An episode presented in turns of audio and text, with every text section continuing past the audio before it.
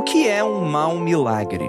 O vencedor do Oscar, Jordan Peele, fez as bases de Hollywood tremer com seus sucessos como Corra e Nós. É, não, não a gente, tá, ouvinte? o filme Nós. Agora, um filme de verão que é um verdadeiro pesadelo, Nope. Ou como vi aqui no Brasil, Não, Não Olhe. Terror, ficção científica e muito debate sobre a indústria. Mas ó, tem um bloco no início sem spoilers, mas que já já se transforma com spoilers quando a gente der o aviso. E a gente recomenda, vai ao cinema. O filme é uma das melhores apostas para melhor filme do ano. Todo mundo adorou e seria muito interessante você escutar esse podcast apenas depois de assisti-lo. Então pegue sua pipoca, se junte a nós para uma conversa sobre terror, monstro, indústria e muito mais, logo depois de recadinhos e a gente já volta.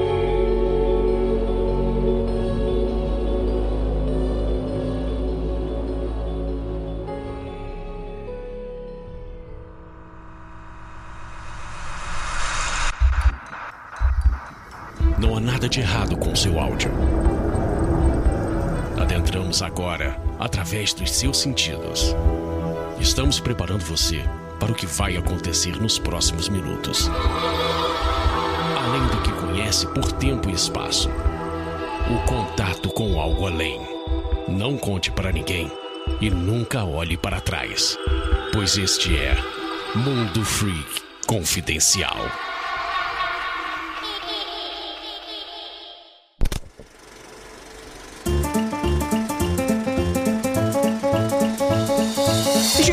Área de recadinhos do seu, do meu, do nosso mundo freak confidencial. Galera, reafirmando a todos, gente, tem spoiler nesse podcast ali, depois dos primeiros minutos, vá assistir o filme, avisando de novo para não ter problema. Vamos lá. Lembrando a todos que o Mundo Free Confidencial é exclusivo do Spotify. A gente agradece demais, demais, demais, demais essa casa que nos mima demais, né? Essa, essa, essa é verdade, essa é verdade. E, gente, falando de financiamento coletivo, eu não vou falar do financiamento coletivo independente que a gente tem aqui na Casa do Mundo Freak. Vamos falar agora do Magicando. Para você que não sabe, tá dando mole, Magicando com CK é a nossa casa esotérica, né? É o nosso podcast com vários projetos, enfim. É a casa do lado, é o vizinho, né? Que lá a gente fala mais sobre ocultismo, sobre magia, crenças religiosas, né? Religiões de maneira bem ampla, né? É um projeto um pouco diferente do que vocês estão acostumados aqui no Mundo Free Confidencial, que aqui é quase como se fosse aquela tua revista semanal que vai ter uma curiosidade bizarra, alguma notícia doida e coisa nesse sentido, né? Lá a gente debate muito amplamente, né? Mas tem muitas das pessoas que participam aqui participam lá, né? Como o próprio Kelly, Anando, Vinícius e a Lívia, de vez em quando também aparecem por aqui.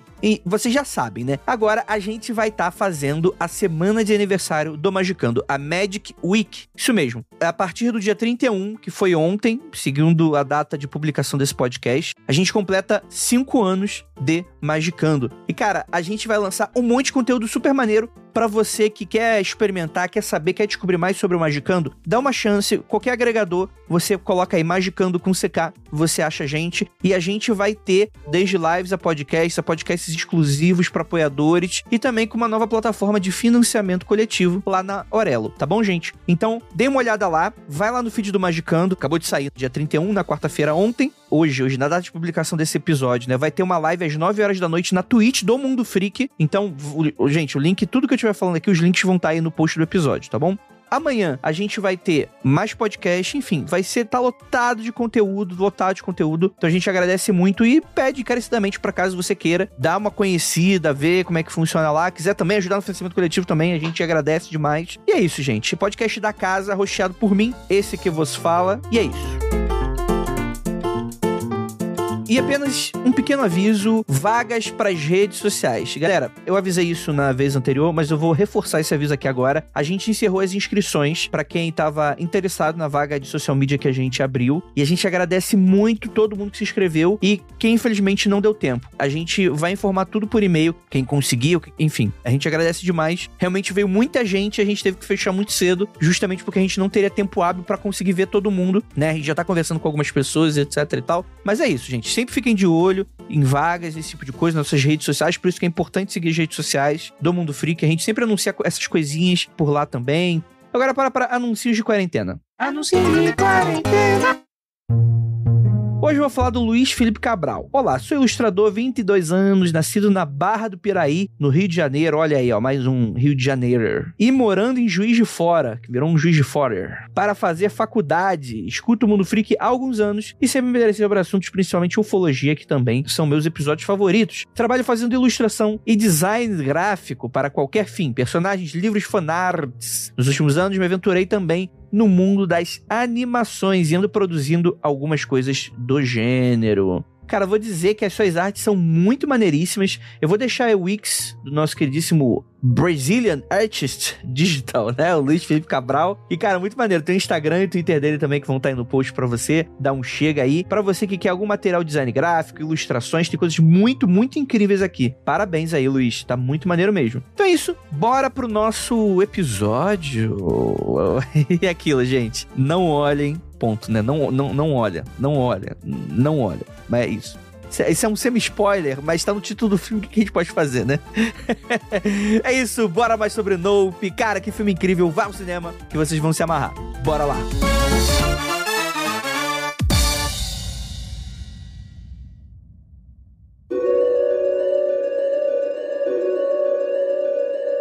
Longos dias e belas noites, queridos ouvintes. Está começando mais um Mundo Freak Confidencial. E eu diria não, não olhe, mas esse título é um cocô. Então não vou falar isso, vou falar apenas nope. Você tem que virar agora e cair fora desse podcast. Que é um problema claramente que já, já começo a falar com a crítica desse filme. Que as pessoas não viram e vão embora. Porque todo filme, problema de filme de terror é as pessoas não vão embora. Eu sou Andrei Fernandes e para me ajudar temos aquela nossa queridíssima encantadora de cães, Jay.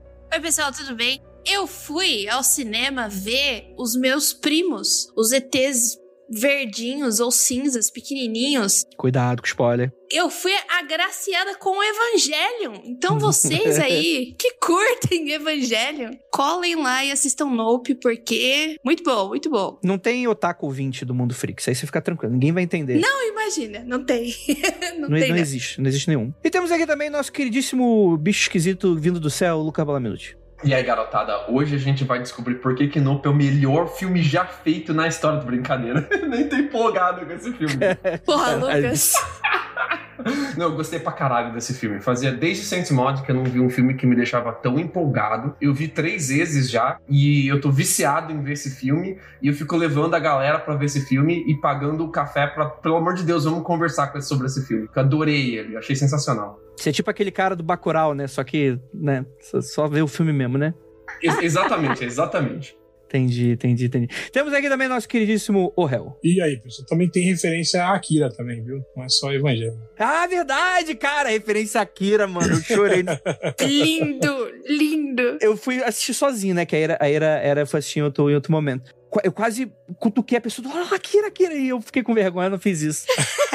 eu, eu, eu, mas eu fiquei com vontade. Só referência gostosa, né? Você olha e, caralho, ficou muito bom. Tem umas coisas muito da hora. E agora, duas convidadas incríveis que eu vou deixar elas se apresentarem. Nossa queridíssima Carissa Vieira. Olá, enfim, filme do Jordan Peele, eu tô aqui para falar bem, gente. É isso mesmo. Se, e vocês falaram aí das referências, não tem só referência a coisas asiáticas. Tem referência ao Steven Spielberg, a uns filminhos de ET aí que tem por aí lá nos Estados Unidos. Enfim, só que o Jordan Peele fazendo jus ao talento que ele tem, porque ele não copia, ele homenageia. É diferente. Olha aí, ó. É diferente do Tarantino, né? Aquele filho da puta, né? aí você olha pra minha parede e tem, tipo, várias coisas do Tarantino ali. Pior, juro, mas olha, foi, uma, foi uma, uma coisa interessante esse comentário, porque quando eu saí do cinema, eu falei assim, nossa, meio Tarantino homenageando as coisas, eu falei assim, meu Deus, o que, que eu tô fazendo da minha vida falando Tarantino? é, rapaz. Não é isso? Spielberg, Nadinha, Jordan Peele, rainha. Olha aí. E temos aqui nossa queridíssima Thaís Herne. Eu mesma, gente, pra falar aqui do filme do ano, né? Ih? Filme de milhões, papai, assinou, aí papai canetou e estou marcada, impactada. Então vim falar sobre o meu impacto. Porque com Botaco, fã de filme de terror, saí satisfeitíssima. Credo. Olha só, eu sou cheirosa, pelo menos. é, pelo isso aí. Jordan Peele hablou mesmo, como diz no ícone do, do, do, da juventude hoje em dia. Gente, eu já vou começar com polêmica já, hein? Ó, a gente vai ter momento de spoiler, mas nesse momento o ouvinte vai ser agraciado com esse pequeno momento sem spoilers, tá bom? Pra gente ter uma discussão saudável, elogiosa talvez, né? Mas já vou começar aqui no pau. Não é filme de ET. Bom, eu vou voltar na segunda parte então. Aí eu já vou questionar o Andrei. Eu já vou dizer que depende. Eu acho que é filme ET. Eu acho que é filme ET. Estou com Carissa nesse ponto. Não somente eu, como o próprio Jordan Peele disse em entrevista que é filme de UFO. Aê, venci, venci. Ele disse que é filme de Venci. UFO. Mas e se UFO é o papai disse, a gente assina embaixo. O que que E é tem um- outro detalhe, vocês já viram que o Nope significa Not of Planet Earth? Não é da Terra, Exatamente. gente. Se não é da Terra, eu já vou dizer que é extraterrestre. O problema é... Toma, Andrei. Toma, Andrei. Todo mundo foi alfabetizado. Alfabetizado. Se não tiver uma cena expositiva, tipo sinais, sinais, sinais ou, ou, ou aquele com aquele outro, o contato lá do, do, do- aparecendo no espaço assim, não é pra mim. Não é pra mim, não é pra mim. Não Então é pra é mim. isso, você foi alfabetizado com esses filmes. Andrei foi destruído pelas convidadas. Temos aqui o primeiro episódio do qual. Gente, ó, eu vou te falar uma coisa. Eu lembrei um pouco de, de Alien mesmo, de 79. Predador, Predador. E eu fiquei muito feliz porque é um Predador bonitão, velho. Nossa, bonito Tem pra uma cacete. discussão que existe entre diretores, cineastas, cinéfalos e fãs de filme de alienígena se pode ou não mostrar o alienígena no filme de alienígena. Se fica bom mostrar o filme de alienígena. Ah, ah, bom, é melhor, né? Você vai preso se você mostrar, né? Fica maneiro, né? Polícia de cinéfalo te prende. Tiny Mas, Crime. tipo assim, porque a criatura do filme pode não ser exatamente alienígena, né? Ela pode ser, sei lá, Já chego lá, já chego um lá. monstro Lovecraftiano. Va- Vamos, vamos, vamos, vamos deixar isso pro spoiler pro final. Vamos deixar isso pro. Existe uma discussão sobre isso. Aham. É, ne- nessa discussão tem muita gente que defende que você não pode mostrar o Alien no filme de Alien, que é ruim. E diretores, inclusive, defendem isso. Eu esqueci exatamente quais diretores tomam, falam isso, mas tem diretores filmes sobre isso. Não mostre, não mostre. Tanto que o filme Cloverfield brinca muito com isso. É um dos filmes que não mostra até mostrar, né? O Jordan Peele, ele toma uma posição em várias discussões nesse filme. Ele dá o argumento dele. E essa é uma das discussões que ele dá o argumento dele falando: eu não só vou mostrar, como vai ser do caralho, vai ser muito foda, vai ser lindo, engole esse alien bonito aqui. Olha como é maneiro o meu alien, seu alien é feio, Spielberg. Brincadeira. E, tipo assim, e ele optar por fazer todas as cenas assim, na, à luz do dia, assim, né? Foi, foi bem ousado mesmo, cara. É corajoso pra caralho, né? Calma aí. Vamos voltar a falar sobre alienígena daqui a pouco. Vamos, vamos com calma aí, porque o ouvinte ele pode estar perdido. A gente tá falando do filme Não, Não Olhe, esse título horroroso em português, que dá um semi-spoiler, inclusive, né, de uma certa solução do filme. Mas tá no título, fazer o quê, né? Que o filme é, o Nope, lá do, das Américas, né? Do famoso diretor aí, realizador, né? Produtor, roteirista, o Jordan Peele, né? Bastante, enfim, ganhou parte da sua fama graças à comédia, né? Participava, acho que se não me engano, do Saturday Night Live, né? Acho que a gente não fez nenhum episódio sobre filmes dele aqui no Mundo Free Confidencial, porque a gente não é muito especialista em cinema, a gente vai falar besteira. Por isso que a gente chama convidado aqui pra falar coisa certinha e tal. Mas é muito maneiro, né? Porque ele ficou bastante conhecido, né? O que ele estourou é no filme de terror O Corra, né? O Get Out. Depois você vai ter o Us, o Nós, né? E agora você vai ter esse filme, né? Que, incrivelmente, muita gente criticou os dois trailers que saíram do filme do tipo, pô, mostra demais. E eu garanto categoricamente, ouvinte, o trailer não mostra 10% Nada. do que, tá, do que acontece naquele filme. Eu juro pra O você. trailer é do jeito que trailer tem que ser. É, só pra. É teaser, né? O nome do trailer é teaser. Pra te dar um. Olha, toma aqui um chesque dele pra você dar uma olhada. O que, que é? Mas deixa eu, deixa eu perguntar aí pra Carice, depois eu vou refazer essa pergunta pra Thaís também. Claramente esse filme, ele tava muito maior, de, maneira bem ampla, assim, a temática parecia maior nos trailers, etc e tal. Porque o Get Out Was tem uma coisa meio... Vem um pouco nessa leva de filmes com essa cara mais independente, né? Meio... É que não é independente porque tem grana de estúdio grande e tal, mas tem essa carinha de ser menor e tal, né? Vocês não ficaram um pouco de receio de meterem muita grana na mão desse diretor e sair uma, né, um, um Zack Snyder daí, sei lá? Já- me, me- me respeita, quer dizer, respeita o Jordan Peele, Andrei. Que é isso? não. É, então, eu não tava com medo nenhum, mas realmente, assim, no Corra ele teve 4 milhões e meio, no Nós ele teve 20 milhões, e nesse ele teve, acho que 67, 80, enfim, por aí. Eu, eu esqueci exatamente qual foi. Mas, assim, esse é muito maior. Muito maior do que o, o Nós, que já era muito maior do que o Corra, entendeu? 68 milhões aqui. O... 68 mesmo, é. Ele já tem um orçamento de blockbuster, né? Esse aí. E eu não tinha receio, porque, assim, acompanhando a carreira do Jordan Peele, que vai além, né, dessa carreira de cineasta, tem as coisas que ele tá produzindo e que ele roteiriza também. E eu acho que ele é muito consciente do que ele tá fazendo. Ele é muito consciente da própria indústria. Eu acho que isso faz muita diferença. Basta olhar o que ele escreveu antes, assim, o que ele dirigiu antes, e como ele parece saber qual a, qual a, indústria que ele tá lidando, sabe? E eu acho que, inclusive, isso tá no próprio filme, que é uma crítica à indústria do entretenimento. Inclusive, tenho coisas a falar depois sobre como isso tá, inclusive, na criatura. Mas, enfim, fica pra parte com spoilers. Então, eu acho que ele sabia muito o que ele ia fazer, e eu acho que é muito interessante observar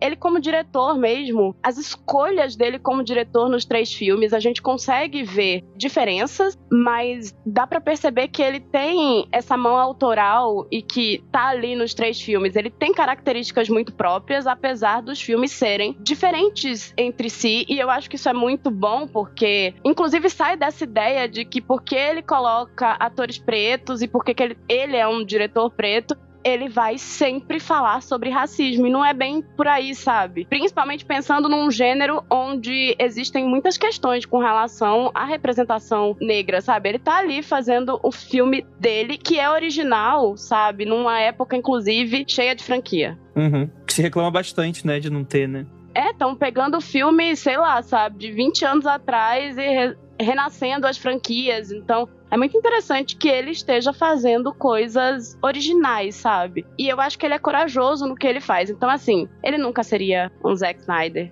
Assim, nunca. Jamais. Respeita, concordo, respeita concordo. o pai, sabe? Concordo. A Mas gente já vê as referências do André a partir daí, né, gente? Z- Zack Snyder, incompreendido. Sacanagem. É, eu odeio esse homem. Ah, não! Não! É, não, o Zack Snyder não é incompreendido, ele é incompreensível. Ai, meu Deus. Eu tenho dois pontos, né, importantes sobre isso, ou pelo menos porque eu tive essa mesma, esse mesmo questionamento assim que eu terminei de assistir o filme, eu falei, ok, não preciso temer, realmente não preciso temer pela carreira desse homem, porque a gente tem outros pretensos gênios recentes do cinema, né? Tipo o M. Night Shyamalan ou Christopher Nolan, que começaram produzindo filmes muito interessantes, né? Assim, gostar ou não gostar é outra questão, Lucas. Sim. Mas eles começam, começam produzindo coisas muito interessantes que, que, que, se, que se destacam entre o que é as milhares de franquias ou milhares de filmes sem sentido que a gente recebe. E aí chega um momento que eles se perdem, né? Sim. E aí, o, o M. Night, eu não Uhum. sei aonde ele se perdeu. O Nolan, eu sinto que é uma questão mesmo de, de ego, sabe? rolou a pessoa se ali, né? perdeu no próprio ego. Ele Avatar, a lenda de Young. É ali que, é ali que ele se perdeu. acredita ser muito Então- inteligente a partir do que. E aí ele apresenta um Tenet onde ele se acha genial e é um, um- absurdo de filme ruim, Muito mas chato. não é. Não é, É muito so- chato, Não é o filme sobre é chato. horrível. Né?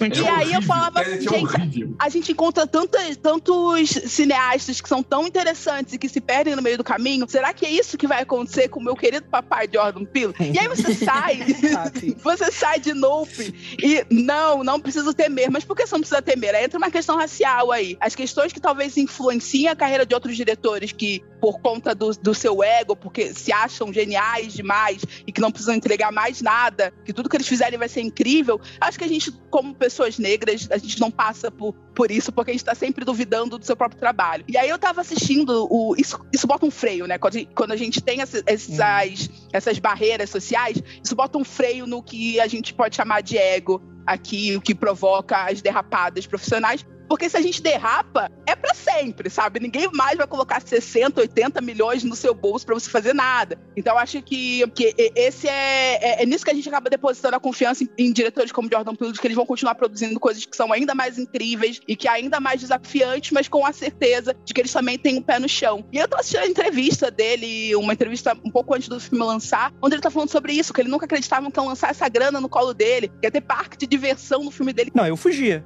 Eu embolsava e fugia. então, Então eu acho que, que existe esse medo quando a gente fala de cinema no geral, né? Mas olhar para profissionais como ele é inspirador com relação a isso que estavam falando sobre os diretores que se pegam, eu acho que tem um pouco de, de crítica no, no, filme com relação a isso quando a gente fala, pega o filme como um recorte da, da, da indústria, né? E meio que o filme mostrando talvez isso que o, o, o monstro é a, a, a indústria, né? E que, tipo assim, que engole esses diretores que, tipo, que ainda não estão olhando, né, deslumbrados o grande monstro que é a indústria, né? Posso discordar do réu? Sem briga, tá, garotos? Logo avisando aqui, por favor. É meio, é meio isso com relação a, ao, ao próprio Jordan Peele, né? Que ele, que ele é um cara que começou, digamos, como gente estava falando, pequeno, né? Uhum. Com filmes que não estavam ainda inseridos, né, na, na, na, grande indústria, e agora ele tá, né, na, na, na crista da onda, né? E eu acho que, tipo assim, dentro dos personagens do filme, você identifica um pouco de, de, de, pequenos signos. E eu acho que o papel do Daniel Kaluuya é muito o papel do próprio Jordan Peele, que é o cara que, que percebeu o grande monstro, mas que tá reticente com ele e querendo usar o grande monstro, entende? Tipo assim, eu quero usar esse monstro pra, né? Mas tem um certo, um certo respeito, né, de, de do, do, do, domar a indústria, né? Exato, certo receio, é, exato, exato. Tipo, Entendo, eu acho que é uma, uma leitura válida, total. Não vou pular na boca dele, entende? Eu vou tentar domar ele como eu dou nos meus cavalos. Tá, vamos fazer o seguinte, gente. Ouvinte, assista um filme. Porque é, é, de fato é muito difícil falar sobre ele. Não escute, não escute, pare aqui e vá assistir. É, é, é, de fato, eu recomendo muito que você vá ver o filme mesmo, porque talvez você perca algumas coisas interessantes do seu próprio da sua própria interpretação, e eu acho que é isso que é maneiro. Eu acho que o réu. Eu não tive essa leitura, mas encaixa pra caralho, no, no meu ponto de vista. Assim como encaixa diversas outras que às vezes até são diferentes. Com relação ao que o próprio Pili falou sobre o filme, ele deu uma entrevista ao, ao West Today na semana de lançamento do filme. E ele fala, tipo assim, a premissa básica do filme, segundo o próprio diretor, é, quando fala qual que era a grande propósito, ele falou, cara, ele falou, quando a gente tá passando, tipo assim, tem uma situação caótica num lugar por causa de um acidente, né? E tipo assim, e todo mundo para, anda mais devagar, se aglomera para ver esse acidente e acaba deixando a situação mais caótica ainda, né? Ele falou, era meio que sobre essa sensação que eu queria fazer um filme, né? De o porquê esse tipo de coisa atrai a atenção. É a espetacularização da tragédia, né? Você tornar aquilo um espetáculo. É, é. E aquilo, é, é eu acho essa parte interessante do réu, desculpa te cortar, réu, que a gente falou um pouco disso naquele episódio sobre os documentários, né? De como a gente quer deixar as coisas mais atraentes e vendáveis. Literalmente trazer o espetáculo da tragédia pro público e o público poder consumir. E essa é uma crítica muito direta que esse filme vai fazer a partir de agora, né? E outra coisa, assista em 4K se você puder, porque é bonito pra caramba esse filme. Quando o Pili fez Nós, ele foi muito criticado por ser ambíguo. Ele apostou na inteligência da audiência e ele deixou muitas coisas para a audiência interpretar da maneira que ela achar e várias signos em aberto no filme. Posso fazer um parênteses rapidinho? Eu acho que, acho que não, não vamos falar de inteligência da audiência. Vamos falar que existe uma certa, um certo investimento que a audiência precisa fazer e nem todo mundo está disposto a fazer. Eu, eu acho que é, é, é, melhor. Não, tudo bem. Que assim, tem muito filme que ele se explica, né? Ele tem um diálogo explícito para te dar a chave para interpretar o filme. No caso de nós, não tem isso. Tem até algumas chaves, algumas dicas para não ficar tão amplo, tão aberto, mas ele é um filme ambíguo e ele é feito para ser assim. Ah, inclusive, o Jordan Peele fala que ele deixou essa margem de interpretação mesmo. Em Nope, ele não faz faz isso. Ele faz o oposto disso. Pelo contrário, entre cada signo, ele deixa um diálogo te dando a chave para você interpretar aquele signo. Significa que a sua interpretação, se for diferente da minha, da do réu ou do diretor, tá errada? Não necessariamente, mas significa que você tem um guia, um mapa que ele tá te dando. Os diálogos, eles não são diálogos explícitos no sentido de explicar o filme, mas eles são chaves interpretativas que você pode ir usando para entender esses signos. Não, é que eu, eu concordo muito com isso e eu acho que existem também signos imagéticos, que foi até o que eu, porque eu não sei se já pode dar spoiler demais ou não, mas enfim. Vamos, vamos, vamos, vamos dar spoiler. O cara já ouviu o filme, já viu o filme. O ouvinte já ouviu o filme. Eu... Tá, é, se a gente for parar pra pensar, é, o próprio Pio chegou a dizer, e já foi meio que comentado aqui, que o filme é um filme sobre espetacularização, né? Sobre essa coisa, né, que a gente vive hoje em dia, onde tudo é espetáculo e ele faz isso diretamente falando sobre Hollywood também. Ele coloca o filme naquele lugar por um motivo. A gente tem um cara do TMZ no meio da história, ele tá mostrando um cineasta. Cara, eu dei tanta risada com aquele negócio. Que é completamente obcecado por, pelas imagens a um nível absurdo. E, enfim, conheço gente que é igual. conheço mas também seria sobre dois irmãos e reconstruir um, um, relacionamento sendo reconstruído. Mas se a gente pega o monstro, o predador, porque tem toda essa história, o Andrei disse que a gente vai voltar ao que é o ser depois, né? Se é um alienígena ou não, mas enfim, a gente tem um obturador do lado de dentro. A gente vê o ser pelo lado de fora, mas a gente também tem a visão do lado de dentro. E aquilo ali é um obturador.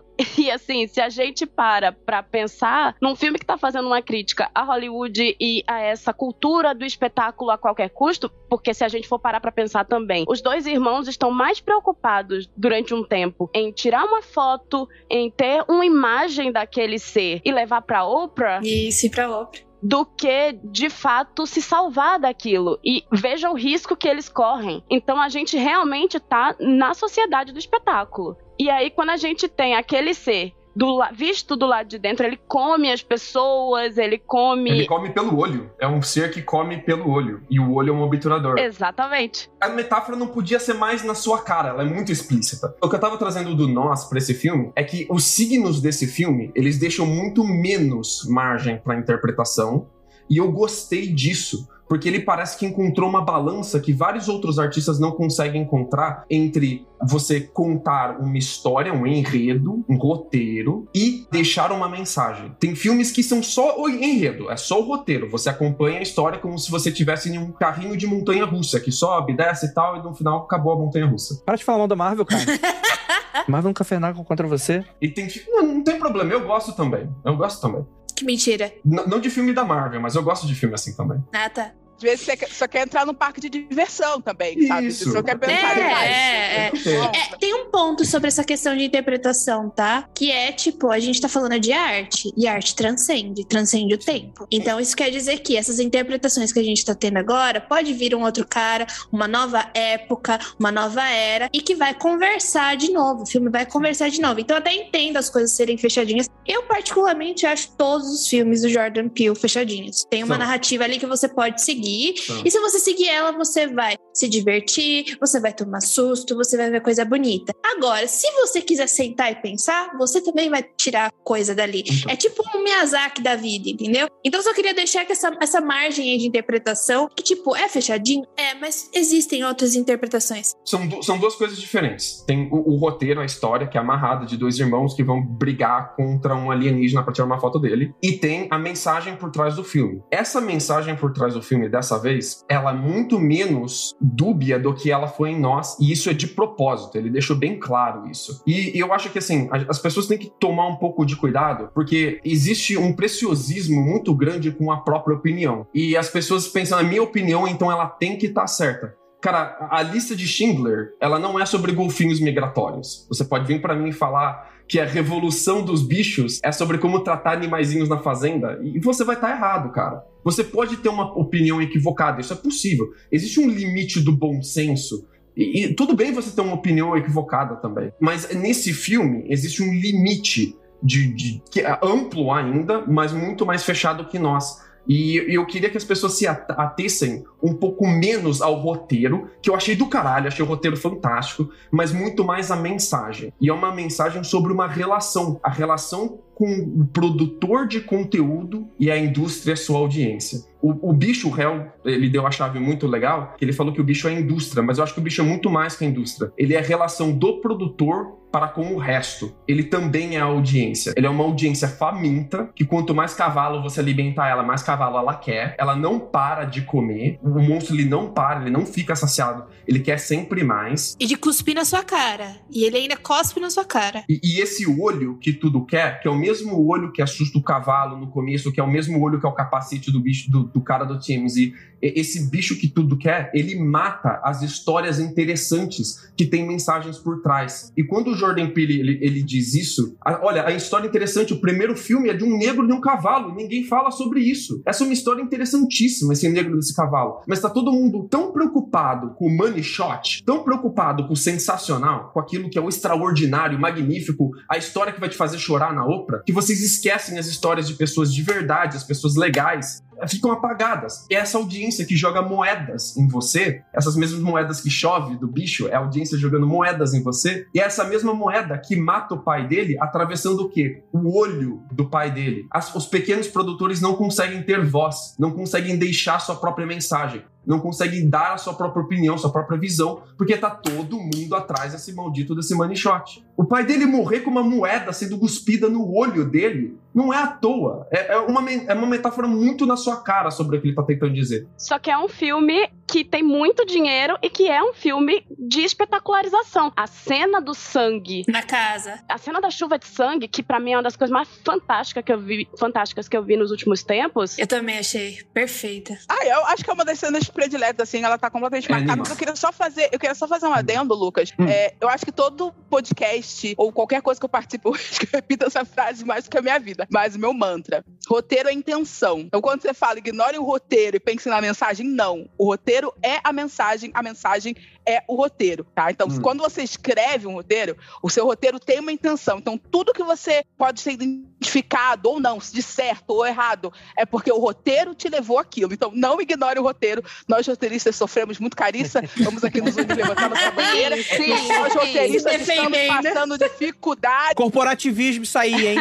É que eu só vi a galera falando, eu só vi a galera falando do Alien. Até agora a galera só fala do Alien. Mas é porque eu acho também que as pessoas não entendem entendem o que é o roteiro. E isso é um grande problema. Em geral, as pessoas acham que roteiro é só a história. Ou o dialoguista, né? É isso. Existe, existe uma profissão também dentro do roteiro para escrever e... apenas diálogos. Então, a pessoa só acredita que o roteirista ele é uma parte muito menor do daquele todo. Não, a mensagem que você interpretou, a mensagem que você recebeu foi escrita por um roteirista, no caso, o próprio Jordan Peele, nesse caso específico, o próprio Jordan Peele é o roteirista do filme. Então, a mensagem que você recebeu é o roteiro. Não me ignorem o roteiro, ouvintes. O roteiro, o roteiro, permitiu que isso acontecesse. Então, mas o, o que eu tô pedindo pra galera é esquecer um pouquinho, só por um segundo, a parada do Alien, que é maneira também. A gente, a gente pode falar só do Alien depois, mas pensar um pouquinho em qual é a posição que ele tá fazendo nesse diálogo. Porque, como a Carissa falou muito bem, aquela cena onde ele vence o bicho tirando uma foto de um grande olho, que aquele poço é o grande olho, um olho enorme. Aquele poço é uma mega foto, é um grande olho. Ele vence o bicho como? Como que ele vence essa indústria, essa demanda insaciável? Com uma mega foto. Ele tá te dando o money shot. O bicho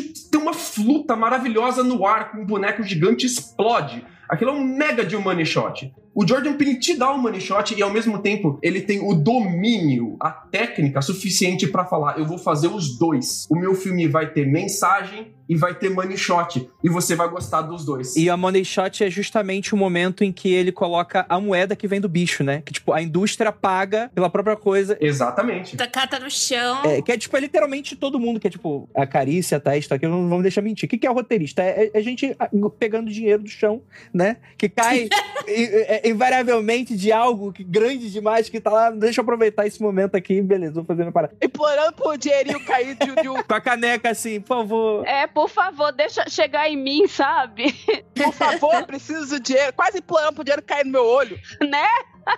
Quando ele rapa o dinheiro do chão e vence o monstro, te dando o money shot ao mesmo tempo dá a mensagem dele, e é a mensagem através de uma protagonista que a história dela é suprimida com, durante o filme, para mim ele tá deixando bem claro isso, que eu venci, eu estou vencendo eu vou mostrar para você como é que eu faço para vencer. Eu te dou os dois. Eu te conto a minha história, que é a história suprimida maravilhosa, e eu te dou o money shot, eu faço isso com uma maneira incrível. Ele, ele dizendo o quanto ele é foda, cara, e eu acho isso maravilhoso. Não, é que eu acho legal isso ser com a temática UFO. Eu acho isso muito importante. Porque você vai atrair uma galera que sempre foi tapeada, por assim dizer. O tempo inteiro tá sendo tapeada pelos ufólogos que estão aí. A gente mesmo tem o um episódio de Varginha que a gente vê como alguns ufólogos se aproveitaram da situação. E você também tá trazendo essa galera que acha que vai ver um ETzão e não vê um ETzão. E é pego no pulo, entendeu? E eu tava muito animada com esse respiro que foi esse filme de ET, porque eu particularmente, por mais que eu trabalhe com ficção científica, não é a minha coisa favorita. Eu gosto muito de Alien, mas os outros filmes de Piu Piu Arminha no espaço, eu não curto muito. E nem desses ETs que estão aí para comer todo mundo, além de Alien, né? Então a última obra que eu vi, que era mais sci-fi, que tinha uns, uma, uns ETzinho, mas não foi tanto assim, que foi The Expanse. Assistir o Jordan Peele com uma nave voando, e quando você percebe que na verdade não é uma nave, é o próprio ET, cara, eu fiquei muito feliz de ver aquilo, muito feliz mesmo. E por trás ter toda essa mensagem. Então, muito obrigada, Jordan Peele, pelo, pelo respiro que você tá dando aí pra gente.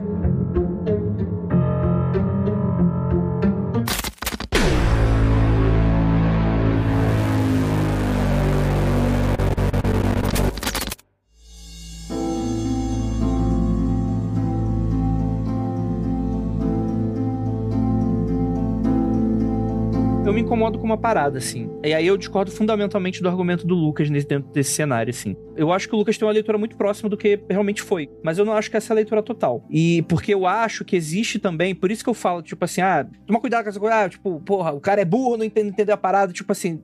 Não, mano, não é isso. É, não, calma, calma. Eu, eu, eu sei o que você tá querendo dizer, não é isso. Pelo amor de Deus. A quantidade de investimento que eu acho que o telespectador o telespectador, tele não é de TV, né? O espectador dentro do cinema, ele tem com relação àquilo. Às vezes, o cara não quer ter esse investimento na parada. Mas nem exatamente isso que eu discordo. Eu discordo dessa questão do tipo, não. Existe essa pedra fria, esse monolito frio, e aí eu sinto que a Carissa e a Thaís talvez possam discordar de mim nessa, eu quero muito a opinião de vocês. E assim como a opinião de todos os outros vocês também. Que são menos importantes do que quem trabalha na indústria. Então, só quero falar. Mas porque, tipo assim, parece que você tá tratando o argumento do criador como se fosse um monolito frio, que é sólido e que você não pode mexer naquilo. Sendo que eu acho que o espectador, o investimento do espectador também interpretativo, ele constrói muito, porque é comunicação isso. Então, quando um cara vê um filme desse e ele tira uma interpretação muitas vezes que, inclusive, pode ser altamente pessoal, eu acho que tá super válido também, dessa maneira, assim. Não, sim. Dentro da caixa do bom senso, puta, você pode ter diversos tipos de reação, cara. Não, mas aí o bom o problema do bom senso, Lucas, é que o bom senso, cada um vai definir o teu bom senso. E aí, você sentar muitas vezes, você vai ter pessoas com experiências diversas de vida, experiências culturais, experiências de classe, experiências de raça, que vão sentar no filme e vão tirar uma leitura completamente diferente. E aí você vai ver, por exemplo, movimentos que, que são muito bacanas, que você ressignifica o filme pra caralho. E tu fala, foi isso que o, cine o cineasta quis fazer? Não foi. Mas um grupo foi lá, se identificou com uma outra parada, criou através de um elemento. Eu acho isso super válido. Não, mas super válido. Eu concordo demais com o Andrei nesse ponto, porque acho que você deu o exemplo, Lucas, de, de nós, desculpa, de Corra. Eu nossa, lembro que a primeira nossa. vez que eu fui assistir Corra no cinema, né, é, eu tava com uma amiga negra também, uma amiga negra de uma realidade diferente da minha, com uma amiga negra de pele clara do sul do país. Eu, carioca, a gente vem de umas realidades diferentes, né, de contextos diferentes. A gente tava no cinema em São Paulo assistindo juntas o filme, e a gente ou morrendo de chorar, ou completamente nervosa desde o primeiro segundo do filme, porque a gente já passou por situações como aquelas nas nossas regiões. Enquanto o cinema todo, foi um cinema ali próximo à região da Paulista, as pessoas estavam se cascando de rir. Tudo era incrivelmente engraçado para eles. Todas as cenas eram incrivelmente engraçadas para ele. Porque não, não condizia com a realidade daquelas pessoas. Então era uma sátira, né? Era inacreditável, né? Exatamente. É, é, e é um outro recorte de interpretação. Eu acho que quando a gente escreve, tem duas coisas. Existem pessoas que são excepcionalmente geniais e que elas vão pensar em cada um dos detalhes. Tem pessoas que vão. que a coisa vai nascer, que a coisa vai se produzindo, que a coisa vai surgindo, que a coisa vai se, se reproduzindo, que o roteiro vai se reformulando, que vai vir. Tem raras pessoas que vão escrever um primeiro roteiro que vai, vai sair, vai ser incrível. Raríssimas. A maioria de nós, acredito, a gente vai trabalhando naquilo, aquilo vai se formando, aquilo vai virando outra coisa, a gente vai descobrindo mensagens que a gente não tinha pensado, mas que já estavam ali e que só quando vai pro ar que a gente fala: caramba, eu pensei nesse negócio mesmo, essa referência que era da minha avó, quando em 1988. Uhum. Essas coisas acontecem. E aí a gente fala muito de Jordan Peele pensando no espetáculo e tal, e, mas ele também falou que ele queria escrever uma, uma aventura E ele também falou que não sabia se aquilo era, uma, se aquilo era um filme de terror. Ele falou, é um filme que tem coisas assustadoras. Eu, eu não consideraria, eu não consideraria um filme de terror. Tem muitos elementos. Ah. Tem uma casa sangrando, gente. Aquela casa sangrando. É, pra mim, é, não, não, não tem como não. Tô, eu não tô nem falando sobre a minha opinião aqui. Pra mim é um sim. filme de terror que tem pitadas de sim, comédia. Sim. E, e, e, misturar terror com comédia é o meu gênero favorito. Que é Jordan Peele, que ele faz, né? Exatamente. Mas ele tem essa, essa dúvida ainda. Porque ele não tava pensando em escrever um filme de terror, ele não tava pensando em escrever um filme de UFA, ele tava pensando em escrever um filme sobre espetáculo e um filme que fosse uma aventura, sabe? Então a gente pode passar yeah. horas, dias, semanas, meses faz 20 anos falando, não, porque a interpretação é essa, essa, essa. Ela vai mudar, e ela pode mudar, e ela vai mudar. E pode mudar pra ele também, sabe? Pode ser que o Jordan Peele com, se- com 70 anos. ele- É, não era nada disso. Mas é isso que é a arte. É isso que é arte. A arte é transcender, cara. É transcender seus pensamentos. É, então, é, é exatamente isso. Eu concordo muito, tanto com o Andrei, tanto com a Jay, tanto com a Thaís nisso. Mas eu, e eu acho que vai realmente além da coisa do roteiro e de como ele executou. Eu acho que arte em geral. Quem faz arte tá pensando em uma coisa e ao mesmo tempo concordo que as os significados e as interpretações, até de quem cria, eles vão se revelando aos poucos, porque a gente também coloca coisas do nosso inconsciente dentro da nossa arte, sabe? Nem tudo tá ali revelado de uma vez. Mas eu acho que vai além disso. A gente tem que sair da coisa do que o Jordan Peele quis passar, ou de do que qualquer cineasta, qualquer escritor, qualquer pintor, qualquer pessoa quer passar. Sabe por quê? Existe o que o artista quer passar. Mas a partir do momento que a gente coloca a arte no mundo, ela deixa de ser nossa. E ela se torna de quem tá consumindo. E isso é individual, entendeu? Morte do autor, né? As nossas vivências vão sempre. é, vão sempre ser distintas. E eu acho que isso é importante no processo artístico também. Até a gente Você aprende junto. Você aprende junto. a gente cria uma coisa e depois vai vendo as interpretações das outras pessoas, a gente cresce como artista também, porque a gente vai vendo outras formas para aquilo que saiu do nosso mundinho. Só que o mundo é muito vasto. E isso é uma das coisas para mim mais brilhantes da arte como um todo, sabe? É de como ela é ampla e plural também. É muito mais interessante pra gente, como criador, quando a coisa permanece viva, né? Como ela, quando ela permanece pulsando, sabe? Não, não, não há graça em, em fechar tudo em quadradinho, perfeito, incrível, a mesma interpretação para sempre, todo mundo entendendo da mesma forma. A diversão de você produzir algo e 300 pessoas chegarem para você e terem interpretações diferentes daquilo que você fez, aquilo é maravilhoso, porque tem coisas que você descobre a partir daquilo. E é, e é sua obra pulsando. A obra que tá fechadinha, bonitinha, todo mundo entendeu o quadradinho, ela morre em pouquíssimo tempo. Ela morre assim como o Thor Love and Thunder, sabe? Ela, ela, ela morre meses depois. Não é isso que a gente quer como criador, a gente quer que a coisa continue pulsando. Dizer que existe uma interpretação errada não é a mesma coisa de dizer que existe só a certa. E eu acho que é aí que mora o perigo. Porque eu, eu acho fantástico a pluralidade de opiniões que você pode ter. Por exemplo, eu vi Dentes Caninos, a minha esposa viu Dentes Caninos e a gente tem interpretações completamente diferentes de Dentes Caninos. No- eu, inclusive, eu acho que eu não entendi Dentes Caninos. Eu tenho certeza que eu não. Dente canino é osso, né? Quer dizer, não fazendo piada, mas é, é tenso.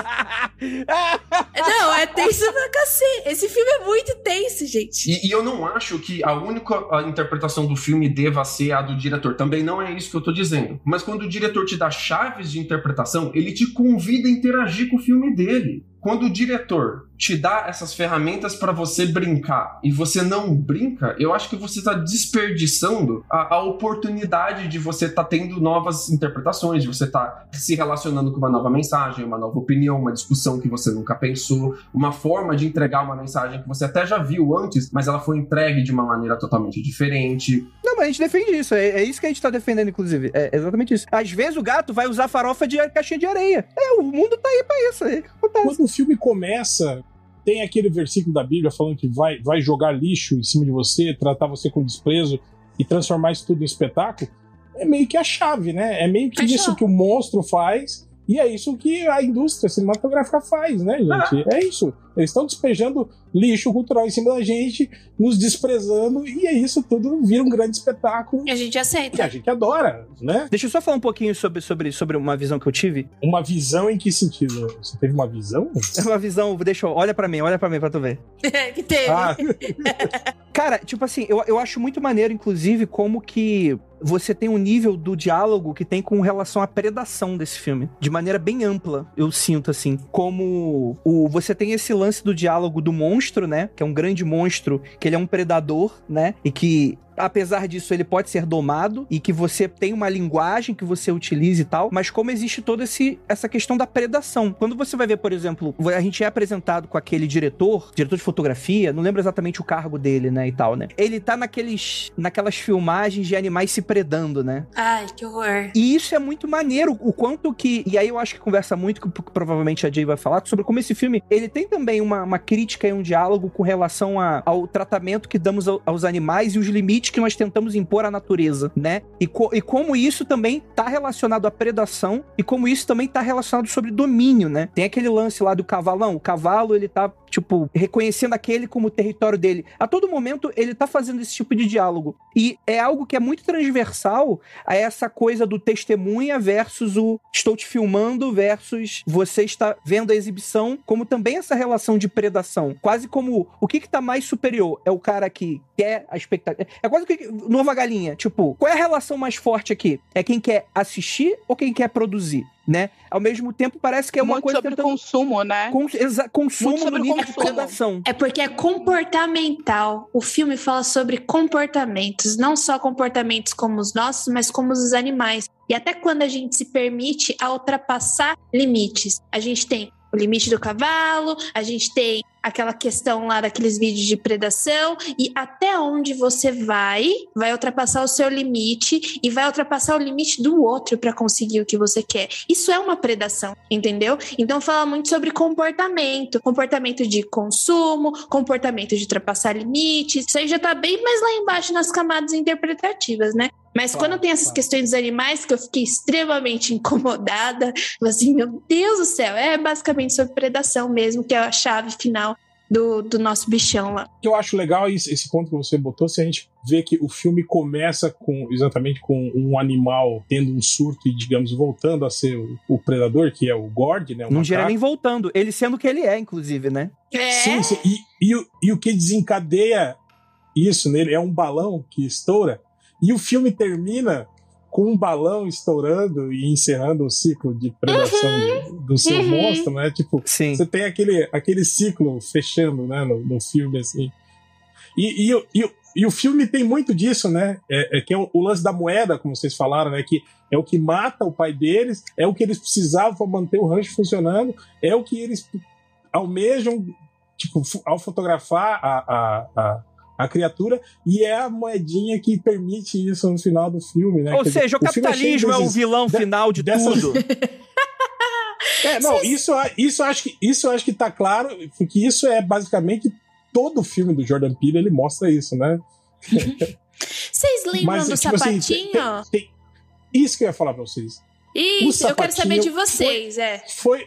Quando, quando eu falei no, no, no grupo uh, sobre isso, sobre, sobre o Jordan Peele botar algumas coisas no filme que eu acho que ele faz de sacanagem. Tipo assim, o, o sapatinho eu achei que foi um pouco isso, sabe? O lance da, da ênfase nas moedas também, eu acho que foi um pouco isso, sabe? Tipo, fazer as pessoas verem uma importância no lance das moedas, que na verdade não é assim algo, né? Entendi. crucial, né, para você entender. Mas o sapato, além de, de- de- de- dele ainda dar um close no sapato naquela posição Duas bizarra, vezes. né, meio, Duas é vezes. quase que sobrenatural, e depois o, o sapato tá na mesma posição no, no- no- lá no, no museu do, do, do, do, do Duke lá, né? Cara, é, é muito é muito bizarro, assim, meio que, meio que sugerindo um, sei lá, algo sobrenatural naquilo, assim, sabe? Então, eu acho que é isso mesmo, que é uma singularidade. Toma aqui a sua singularidade onde as coisas vão ficar estranhas. Porque as coisas vão ficar estranhas. E tão estranhas a ponto de você achar que aquilo é tão absurdo que só pode acontecer num filme. Essa é a singularidade. Eu acho que ele tá flertando também. É, Assim, eu não encontrei nenhuma referência sobre isso, totalmente fantasia da minha cabeça. Mas eu acho que ele flerta com outras estruturas narrativas que não são muito comuns ao que a gente encontra em cinema americano. Até porque os americanos têm um, um impasse muito grande de experimentar as outras estruturas. E aí eu assistindo pela terceira vez o filme, na segunda vez eu fiquei assim, caramba, isso aqui tem um quê de Kishotenketsu, né? Que é tipo a, a estrutura narrativa né, oriental, né? Principalmente utilizado no Japão, pra quem assiste anime tá ligado. E aí eu fui assim pela terceira vez, eu falei, não, não,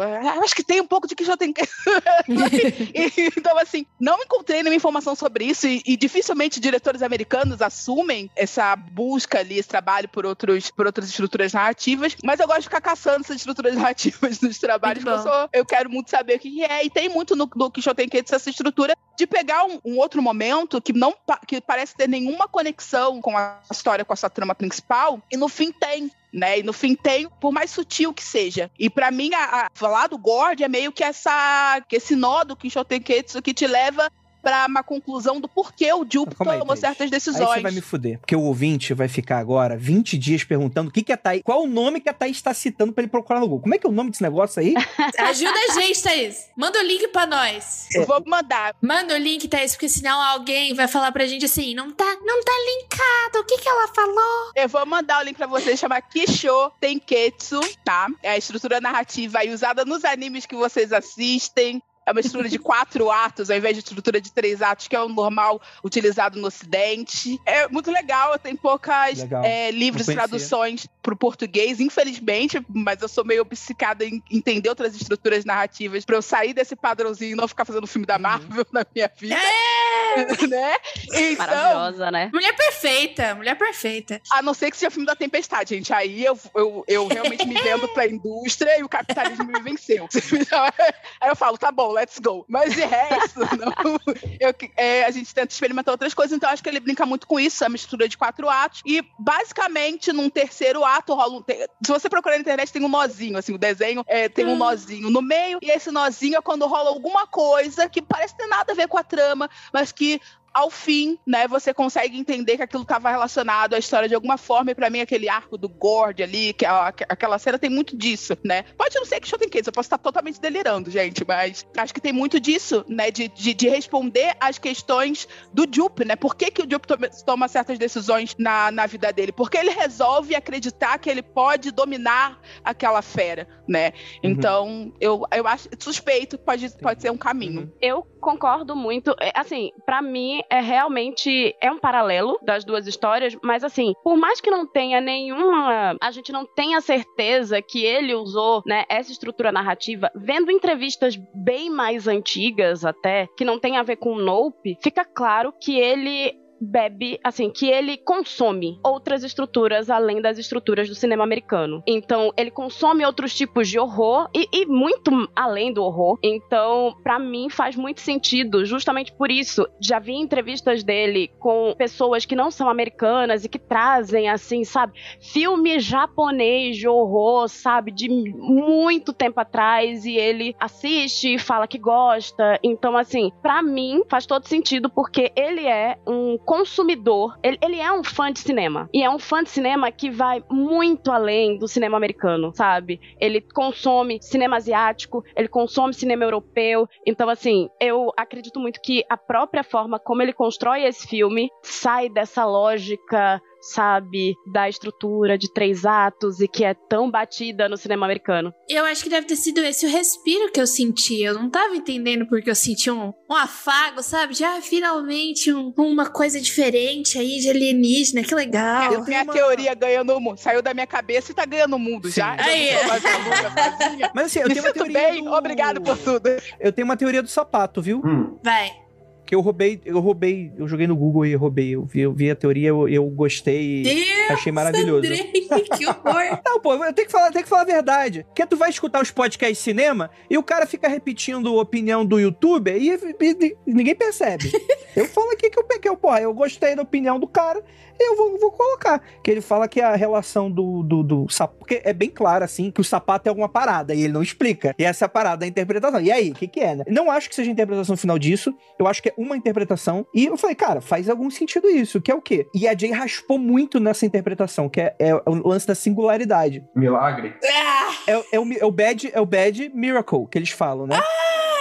Ele, ele fala isso em um diálogo. Ele explica isso em um diálogo. Mas então, mas o que, que isso tem a ver com relação ao sapato e como esse tipo de coisa acontece? Seria porque na, na, cena do programa que dá errado, né? Que o macaco mata todo mundo, quase todo mundo, ele já tá, é a gravação de uma segunda temporada, ou seja, aquele, aquele macaco gravou muito. Aquele, desculpa, macaco, chimpanzé, né? Vamos, vamos colocar todos os macaquinhos nos seus devidas espécies, né? O chimpanzé, ele provavelmente devia estar muito nervoso naquela gravação, porque a gente não entende a linguagem dos animais, né? Isso tá muito presente dentro do filme. E só como o réu falou, né? O balão estourou. E o macaco surtou porque provavelmente aquilo ali foi uma gota final de susto que ele saiu do controle. Que é justamente uma singularidade. Bastou o momento errado, na hora errada, algo errado acontecer pra gente ter algo assim. E no caso, a simbologia do, do, sapato seria isso. Seria o sapato parado daquela maneira quase sobrenatural, mas que assim, seria possível ele parar daquilo, só que é como uma moeda que para reto, não, não para nem cara nem coroa, para justamente assim. Seria mais ou menos essa a interpretação. Ou um alienígena no seu quintal. Exatamente. É uma singularidade. Exatamente. A, a alegoria aqui é justamente de como coisas pra que parecem absurdas, que acontecem com você completamente diferente do ordinário, te marcam pro resto da sua vida. Ah, é? Eu nem tinha percebido. E mais do que isso. E como, e como que esse momento, tentar reproduzir esse momento, às vezes pode acabar com a tua vida. Porque, basicamente, o garoto que passou por aquilo achou que dominava esse momento. Tanto que tá ali, que é representado naquela salinha que ele tem ali, olha, eu não quero, que era um trauma, cara, é um trauma para ele. E ele literalmente tá traumatizado ainda. Só que ele acha que ele tá superou o trauma. Ele acha que ele consegue predar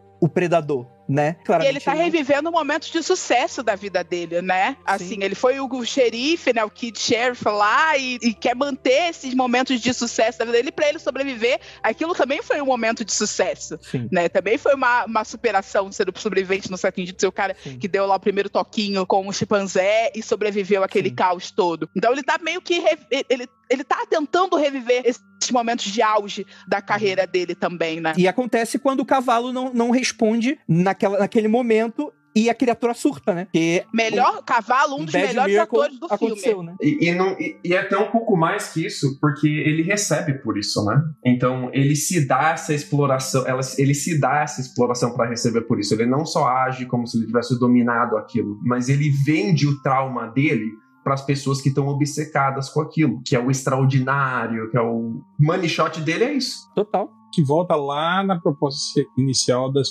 espetacularização da tragédia, né? Ah, sim. E outra, o Jupe, ele é tão traumatizado que eu não sei se vocês perceberam, quando ele vai contar o que aconteceu, né, pra irmã do OJ, quando, é, que ela fala, ah, não, não sei, né, o que aconteceu tal. Ele não fala, ele, ele cita o sketch do Saturday Night Live, né, sobre o, o, o ocorrido e fala, é, foi mais ou menos aquilo que aconteceu. E aí depois tem uma outra hora que mostra ele meio que tentando se concentrar para entrar em, em, em, cena. Isso! Eu ia falar disso. Ele tá refletindo, né? Rele é, e meio que relembrando né, tudo aquilo que ele passou, né, tal, tipo assim, é, é aquilo que vocês estão falando, tipo, é um cara que acha que, que dominou seu trauma e tá usando o trauma pra, pra sobreviver, quando na verdade não, ele só tá se traumatizando cada vez mais, né, quanto, quanto mais ele remoe aquilo. E cara, como isso tem a ver com tudo? Espetacularização do próprio trauma. É, mas é exatamente essa mensagem. Sim. Olha que eu comer pica, tudo conversa com tudo, mano. É muito maneiro, né? É um jeito de você lidar com seu trauma, é um jeito de você lidar. E ele vira um predador também, né? É por isso que eles querem ir na Oprah. Com terapia, já subiu os créditos da If the world comes down. é, é, é, por isso, é por isso que ele quer ir na Oprah, cara. A Oprah é a, a maior exemplo que tem de espetáculo Puta, eu não consigo falar essa palavra. Me ajuda, por favor. Espetacularização. Me ajuda. Espetacularização. Espetacularização do sofrimento. É o Luciano Huck da, da, dos Estados Unidos. São pessoas em momento de mai, do maior sofrimento delas, cara. E tem o caso real, né? Daquela, daquela mulher que, que teve o rosto, o rosto arrancado por um chimpanzé, que era do, do, do amigo dela, que era um tratador, que foi entrevistado na Oprah, né? Tipo, e a, a, a, as feições da mulher é bem parecido com as feições da mulher que aparece, no, no que, que era a, a companheira de, de. Com o pano coberto, É, né? de série do, do Jupe que tava lá no, no, no, parque na hora que o, que o Alien aparece e, e come todo mundo. Mas é um jeito de você lidar com os seus traumas também, né? Porque não existe. Fazer dinheiro? Pelo menos é isso, né, Diego? Não, é porque não. As pessoas, elas criam. É que as, é que as pessoas criam. Por exemplo, você tem que ir no terapeuta, tem que ir no terapeuta. Mas as pessoas que não vão no terapeuta, elas acham meios não saudáveis de lidar com aquela dor. É isso que eu tô querendo dizer, entendeu? Por exemplo, terapia não é acesso de todo mundo, gente. Terapia é caro. Você precisa se virar. E como você se vira? Você se vira da melhor forma possível. Claro que não é o caso do Jupe, né? Mas eu tô falando que, tipo, você dá seus pulos do jeito que tem que dar. E é isso que ele fez. Mas você tá vendo o que a gente fez aqui? A gente pegou todas as chaves que ele deixou pra gente e a gente brincou de interagir com o filme dele. Isso que é maneiro. É muito da hora. O legal não é fazer rinha de interpretação. Qual interpretação tá mais certa ou mais errada. Ah, eu quero. A minha tá mais certa. O Lucas tá traumatizado. O legal é pegar essas chaves e brincar com elas. Por exemplo, a minha, Mas isso é verdade. a minha esposa, ela teve uma interpretação bem diferente da do, do, do sapato, que me convenceu mais que a da minha. A minha que eu tive foi muito parecida com o que o do Andrei falou. Eu fui um pouquinho mais além liguei com a Oprah. A minha esposa, ela já achou que tem mais a ver com absurdismo, com ele experimentar um pouco mais com, com cenas absurdas e que quebram a ideia de lógica. Porque o filme inteiro, ele, ele tem uma ideia de ação e reação muito forte, né? Ele deixa muito claro o que tá movendo os personagens. E aquilo é um absurdo, que não tem a explicação. Então me pareceu, pra ela, me pareceu mais no sentido que a Jay interpretou. Como se os personagens tivessem reações que não condiziam. Tipo assim, que aquela situação tá ocorrendo, provavelmente o certo seria pegar suas coisas e fugir o mais rápido possível, né? Não fazer aquela parada, né? Só que aí eu acho que, tipo assim, a gente acaba com a analogia e o lúdico da coisa toda, que é a mensagem. E o Jordan também disse que a reação dos personagens dele, as- e eu não tô fazendo juízo de valor nem nada, tipo, não, não vou discutir, mas Jordan disse que os personagens dele, que ele- o filme não fala sobre raça, né, mas que raça tá sempre a- ao redor, Presente. então não é, é, então o filme fala sobre raça por conta disso, porque não tem como existir nesse mundo sem falar sobre raça. Ele fala que os personagens dele, até um dos motivos da escolha do nome, é que os personagens tomam decisões que são características de pessoas racializadas, né, Uhum. que pessoas racializadas tomariam em certas situações, tá? Então, eu acho que tem muito disso também, que a gente pensa assim, ah, é muito absurdo a situação. Não é muito absurdo quando você tá completamente quebrado, você vai perder o, o rancho que foi construído pelo seu pai, você não tem dinheiro, você tá fazendo o bico, você acabou de perder o emprego. Então, a gente faz absurdos em situações extremas onde você pode perder tudo, né? E aí que deixam de ser tão absurdas assim, muitas vezes. Então, acho que tem essa, essa questão da interpretação, assim, não é tão louco, assim, não é tão distante do que, do que é possível. Acho que é, muitas de nós estaríamos fazendo o mesmo, na, a, tendo um OVNI em situação, casa. né? A Thaís me falando desse jeito me lembrou uma coisa, que é, por exemplo, você é uma pessoa trans, daí só te chamam pra falar de pautas trans, sendo que você, sei lá, é um desenvolvedor há 10 mil anos. Você é uma pessoa preta, só te chamam pra falar de causas pretas. E tipo, não, eu sou um cineasta, eu quero fazer arte. Tipo, é impossível me desvincular de ser uma pessoa preta e racializada, só que eu quero fazer arte, cara, eu quero contar uma aventura. Então deixa o povo contar as aventuras deles, entendeu? No caso aqui, eu acho que quando minha esposa tava falando de absurdo, ela tava mais falando em questão de imagem mesmo, de, de cenas assim, de você olhar e pensar, cara, como que eu cheguei aqui? Como, por exemplo, o sapato que tá em posição de pino, né, pra cima, Uhum. a cena que a casa chove sangue, a quando começa a cair moeda do céu por nenhum motivo, Hum, quando sim. você vê a luta de, de um bicho, de um boneco inflável gigante contra um alien gigante. Ah, são, são cenas, assim, se você só pega aquela cena, você para e pensa, caraca, cara, como é que a gente chegou aqui, assim? São coisas que, são, são cenas que parecem que saíram de uma pintura surrealista. Eu acho que ela é mais ou menos nessa pegada, assim, que ela tava pensando. um anime. É um anime muito bem lembrado, olha lá. Você tá, você tá no caminho muito acertado, Thaís. A Thaís tá, tá arrasando hoje.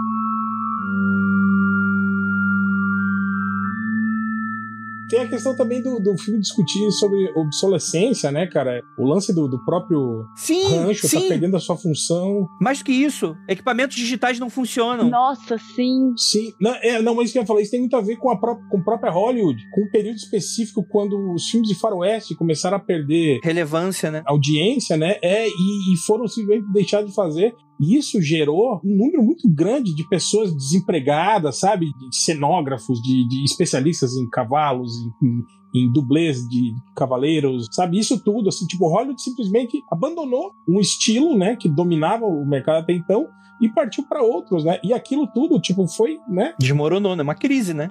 É, exatamente. Se fode aí, né, cara? E é engraçado isso, a gente vê que no final do filme é a obsolescência da câmera, a manivela, né, que consegue o, o take perfeito. Agora, só me, só, só me ficou uma dúvida com relação ao final, porque a gente vê, né, a, a Emerald consegue a foto, né, do monstro, mas ao mesmo tempo a gente vê a imprensa lá, lá atrás fal- falando sobre o caso. Ah, acabamos de testemunhar um monstro gigante no céu, é, ainda dá para ver os seus restos, né, flutuando. Então eu fiquei na dúvida se a imprensa filmou aquilo e a foto que ela tirou não, Não, na minha opinião, não. não vai ter relevância nenhuma, sabe? Mesmo que ela tenha filmado, cara, ela não tem o money shot. Verdade. Ela não tem a incrível foto na, na, na visão do poço, que é a visão do diretor sobre aquela situação. Ela não tem a parada que vai. Não vai ser a, a- a jornalista da imprensa que vai ser chamada pra ir na Oprah, sacou? Ela não, ela não foi ela que passou por isso. A história sensacional, ela se vende por causa de um momento. E eles que têm aquele momento. Não, mesmo porque, Lucas, além do, do take perfeito, ela foi ela quem derrotou o monstro. Exatamente. Ela que, que matou o monstro. Então ela que é a protagonista da, da história, né, no final, né? Tipo, ela que vai ser entrevistada na Oprah como a mulher que, que matou o alienígena. É, é tipo. É aquela cena do 11 de setembro, das pessoas estavam filmando um documentário e colocaram a câmera pra cima e pegaram o avião batendo no exato momento. É provavelmente tiv- tiv- tiveram diversas imagens desse avião em momentos diversos. Ou o prédio em chamas, ou o prédio saindo fumaça. Mas aquela cena é a cena, né? Acho que seria uma, uma comparação. Eu acho que concordo muito com o Lucas. É, exatamente, ela tem. Eu acho que eles vencem, inclusive vencem o monstro. É quase que o monstro morre por causa disso, né? Só que aí tem que funcionar para o restante da audiência também, que não tá tão investido nesse, nesses signos, né? Entenderem e tal. Então tem o, o monstro morrendo ali, literalmente, né?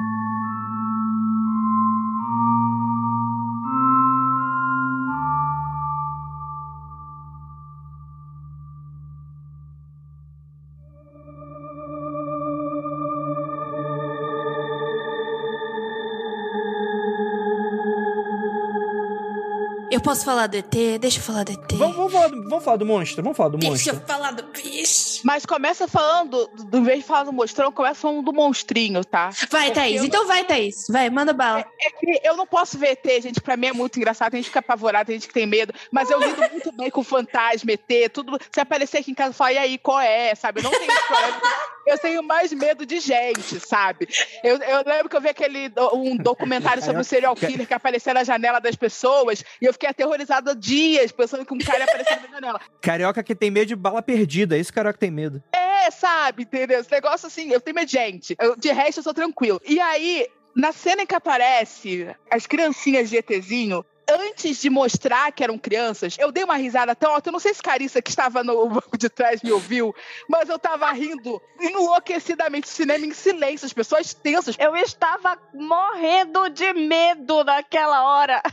A Andressa Delgado estava agarrada no meu braço, morrendo de medo. E eu falava, para, amiga, que eu não tô conseguindo. Eu gargalhava. E aí eu fui assistir pela terceira vez agora e tinha uma pessoa gargalhando. Eu falei, ah, não tô sozinha nesse mundo. Tem mais um louco que também cai gargalhado com o VT. Então, Eu, eu a- senti, adorei cara, aquela cena. Sensacional. Eu, eu senti como se fosse o Jordan Peele se comunicando de novo nessa grande conversa sobre esse assunto do, do alienígena. E ele dizendo: olha, tem a maneira, tem essa maneira aqui de mostrar alienígena, que é a maneira que vocês já viram em outros filmes e que eu não acho legal. E tem essa outra Sinais. que eu vou mostrar aqui. Exatamente. Nem sei se eu acho legal. Eu acho que é só uma quebra de expectativa. É só quebra de expectativa. É, eu não, eu não penso que é. Não acho legal, porque parece muito uma referência ao Steven Spielberg, que ele já disse várias vezes que ele é muito fã. Mas eu acho que ele quis muito fazer essa coisa de tipo, vou mostrar, vou fazer diferente, sabe? É, É- é. Essa forma todo mundo já viu, e aí, assim, por que, que ele faria de novo se todo mundo já tá acostumado? Já tem filmes ótimos com essa maneira. Ele faz a forma que tá todo mundo acostumado ser cômica, ser engraçada. É, sim. sacou? sim, eu, sim, achei, sim. eu achei uma tirada de sarro dele, assim, sacou? Eu achei que ele deu uma tirada de sarro. É muito como ele trabalha referência, sabe? Ele, Uhum. é, ele é o cara que tem muita referência cinematográfica, acho que a Carice já disse isso algumas vezes. Ele é o cara que consome muito cinema, como admirador do cinema também. E ele fala nas entrevistas que ele assistiu todos os grandes cineastas, né? Pra poder começar a escrever Nope, né? Então ele foi lá, bebeu de todos os lugares, mas a questão da referência é como você usa a referência e ele consegue utilizar as referências que ele tem como profissional pra transformar aquilo num produto novo. É a história dele, é a ótica dele, nunca é uma cópia, nunca é uma versão revitalizada de algo que já existe. E não é um Nunca. novo Spielberg. Perfeito, é. Matou a pau, isso aí. É que enchem o saco falando isso, sabe? Assim, me parece uma opinião. Me, me parece opinativo o que ele fez. Mas aí, aí talvez seja eu im- impondo o que eu achei. Talvez a intenção dele seja você pensar isso. Eu acho que é cômico, tipo assim, o, o desfecho da cena, né? Mas o início da cena é, é clichê, é clichê, é visto em quase todo filme de terror, é, mas tipo assim, ela é assustadora de início. Eu acho que é, é meio como a cena do, do, do Não Corra, quando ele tá fumando lá fora e vê um cara correndo na direção dele, vindo de longe, lembra? É a mesma sensação, assim, de, de, de, de terror mesmo. É uma sensação de, de, de, filme de terror. Só que o desfecho da cena é, é surpreendente e cômico, né, cara? No, no, nos dois casos, assim. Eu acho que é, tem muito a ver com isso. Do, do Jordan Peele tá brincando, sabe? Do tipo, isso aqui dá para fazer. E é muito fácil, sabe? É muito fácil provocar terror nas pessoas fazendo esse tipo de coisa. Mas não é isso, sabe? Tipo, o desfecho da cena desvia, assim. Ele continua bem pão com ovo ainda quando tem a navinha, né? A navinha ainda tava tipo, ah, navinha numa, numa nuvenzinha parada, legal. Daí depois, quando a navinha não é bem uma navinha, que ela começa a comer os outros por aquele buraquinho e a gente vê as entranhas dela. Mano, achei muito legal a gente ver dentro Você da por navinha. dentro, né?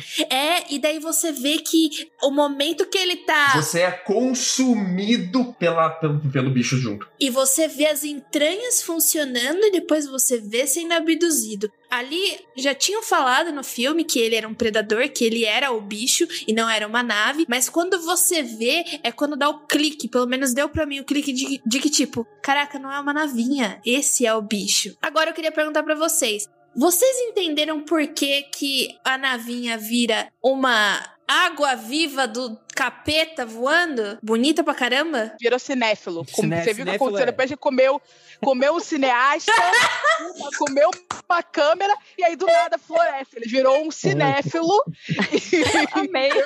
e por isso a transformação. A minha outra teoria é que é uma drag queen com leque também. É. Essa eu ainda tô trabalhando um pouco mais. Mas, eu foi quero na essas duas apresentar. Mas Logo foi na hora. do meu host. Foi Então, não, mim, me- comeu Pra mim, host. me, pra mim, me passou um pouco a, a impressão de, como você citou o Predador, de o Predador tirando o, o capacete pra batalha final, sabe? Tchu, tchu, foi sair. Então, é porque ele comeu o cineasta, daí depois ele vai tentar comer o Angel, que por sinal, óbvia referência à Bíblia, né? Ele vai comer o Angel. Na hora que ele vai comer o Angel, ele tá, tá todo virado lá em arame farpado. De repente, vrum! É uma grande água viva. Meu, eu tenho certeza, eu não sei, eu vim pra cá pra, pra falar sobre esse filme sem ler nada sobre o filme, né? Teve alguma referência a bichos do fundo do mar? Porque aquilo é um bicho do fundo do mar, com toda certeza. Não é uma referência a bichos do fundo do mar, além da forma. A forma, é claro, parece lembra muito um bicho aquático, né?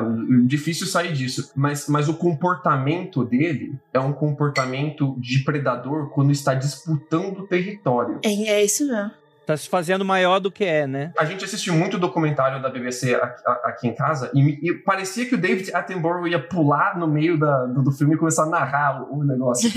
Porque quando o predador ele disputa território com outro predador, ele não tá caçando o outro predador. Ele tá disputando quem, quem é maior, quem é mais forte, quem ruge mais alto. pavão, né? O Pavão tem uma outra intenção. Então, é, é pra outra parada. Não, mas. é, mas ele cresce. mas ele outra cresce. interpretação é que o, o bichão lá tava querendo, na verdade, era um romance, né? Acho Porque que era um gostoso. Ele foi lá, comeu uma câmera, comeu um cineasta, comeu uns vinis. Quem nunca foi engolido numa hora indiferente? né? ele entendeu que ele encontrou um igual. Ele encontrou um outro bicho que tá disputando aquele território com ele e ele vai se mostrar o quanto ele é forte. Porque quando predadores, qualquer briga entre animal, ela pode ser letal. O animal se machuca e não tem médico, ele pode morrer. Então, antes de brigarem, normalmente os, os animais que são territoriais, eles mostram seu tamanho, mostram a força, gritam, fazem barulho, se Um expandem. homem hétero na balada, Lu. Obrigado. É a camisa polo. Camiseta do Kung Fu. Mas sabe o que, que um homem hétero não faz? Mudar de cor. Depende. É o gato oriçando, oriçando os pelos pra demonstrar que é maior que o outro que tá ali pelo território, é isso. Não só isso, Andrei. Não só isso. Eu não acho que só te- não somente território. Tipo, o Lucas tá certo em partes, mas eu acho que além dele crescer. Sabe o polvo? Me lembrou muito o polvo. É por isso que eu, tipo, eu tô pensando. Ele muda de forma, né? É, ele muda de. Não é só, tipo, crescer, ele muda de forma. Então, mas, Jay, o bicho que parecia um chapéu de cowboy muda de forma, e conforme ele muda de forma, você muda o seu entendimento sobre o bicho. Porque você achava que ele era uma nave, e naquela cena que ele muda de forma, você saca, esse bicho não é uma nave, esse bicho é um bicho. Ele muda de forma e você muda de entendimento. Inclusive, muito maneiro ele parecer um chapéu de É, cowboy. mas eles já tinham dito no próprio filme, assim, que ele não era. Era isso. E assim, eu, entendo que até a Jay disse que teve um momento que ela entendeu, mas para mim quando o personagem o OJ chega e diz assim, ele não é, isso não é uma nave, isso ele é um predador, né? Ele é um animal, na verdade, é o que ele disse, se eu não me engano. Na cena da nuvem, ele já diz, e se não for uma nave? Ah, Isso. E ele tem o conhecimento de treinamento de animais, então ele já tá Exatamente. deduzindo que o comportamento dele é completamente diferente. Sabe por quê? E já no- numa- na primeira cena que ele vê que lá o Ghost desaparece,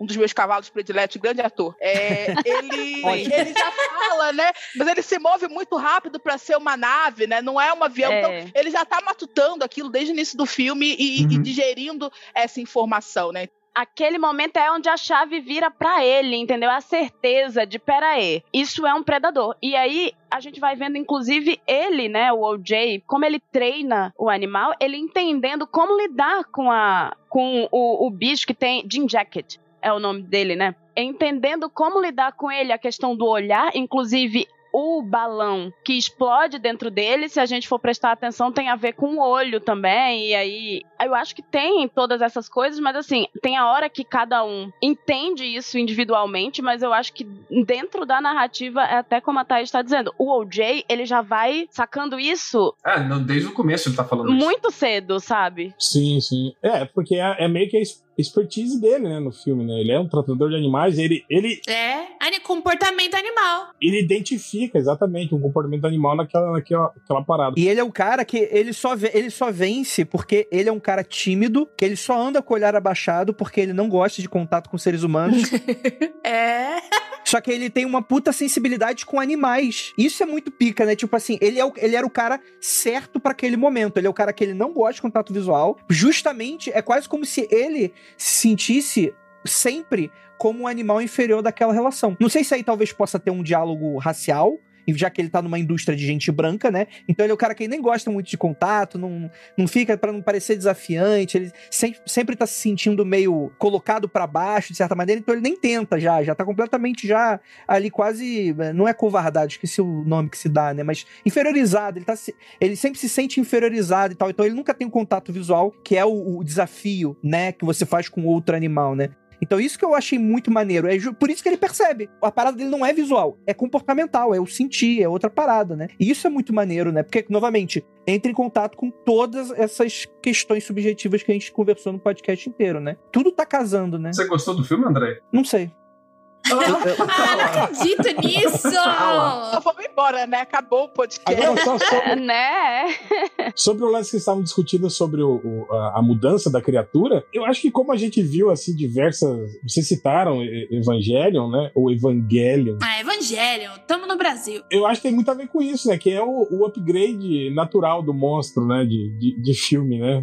Pra, pra batalha final, né? Eu Igual acho- Power Ranger, né? Neon Gênesis crente. Faltou aparecer o Giodai, né? Pra dar um raio nele e ele ficar gigante, né? Ai. Da Leon. Mentira, é, é, mas eu acho.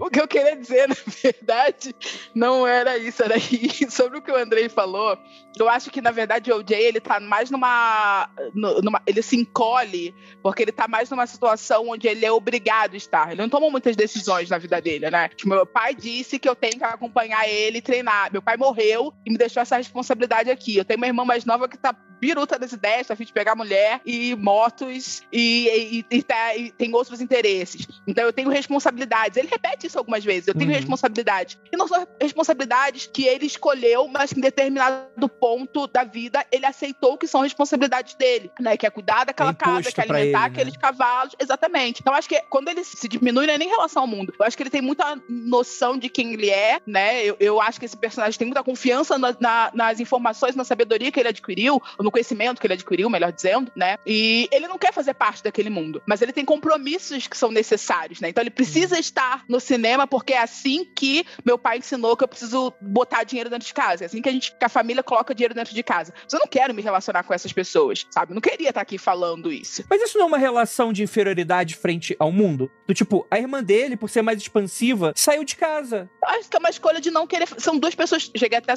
escrever sobre isso. E é uma relação muito comum. Eu, eu gosto muito do Jordan porque ele traz essa proximidade pra gente de identificação, mesmo dentro do espetáculo. A gente pode falar sobre monstros, ETs, etc. Mas o filme acaba batendo muito próximo em diversos pontos. Uhum. E para mim, esse é o que me leva para dentro do universo que ele cria com maior facilidade. E aí eles têm essa relação, essa relação de dois irmãos que são opostos. Eles têm personalidade completamente diferente. Ela, desde o primeiro momento do filme, ela não tá interessada, ela não tá nem ali. O pai pergunta: cadê sua irmã? Ninguém sabe, ninguém viu, sabe? Ela tem uma outra vida, eles são diferentes mesmo. E, e eu acho que o OJ, ele não se sente inferior ao mundo, ele só não quer fazer parte daquela realidade, porque ficar com um cavalo no sítio é mais interessante do que ficar com aquelas pessoas, mas. Tá errado, não tá. Tá certo. Aí, exatamente. A gente tem que bater o ponto, né? Tem que receber dinheiro para botar comida na boca dos cavalos e o, o trabalho continuar. Então, acho que a relação dele muito não é de sentir inferior, mas de não querer fazer parte daquilo. Acho que isso é acaba sendo um pouco diferente, né? Até porque ele mata no peito a situação, né? É, ele é, entendeu? Não, não isso, eu, vou, isso... eu vou decidir isso aqui, sabe? Inclusive, Sim. tem uma cena que eu acho muito bonita sobre o nome do bichão lá, né? O Jim Jacket, quando ele joga isso pra irmã dele, né? Você vai domar, você não conseguiu a oportunidade de fazer parte dessa relação que eu tinha com, com, com o nosso pai, mas agora você vai fazer parte disso aqui porque você vai domar. Esse é o seu cavalo, né? Então ele joga um pouco pra ela assim,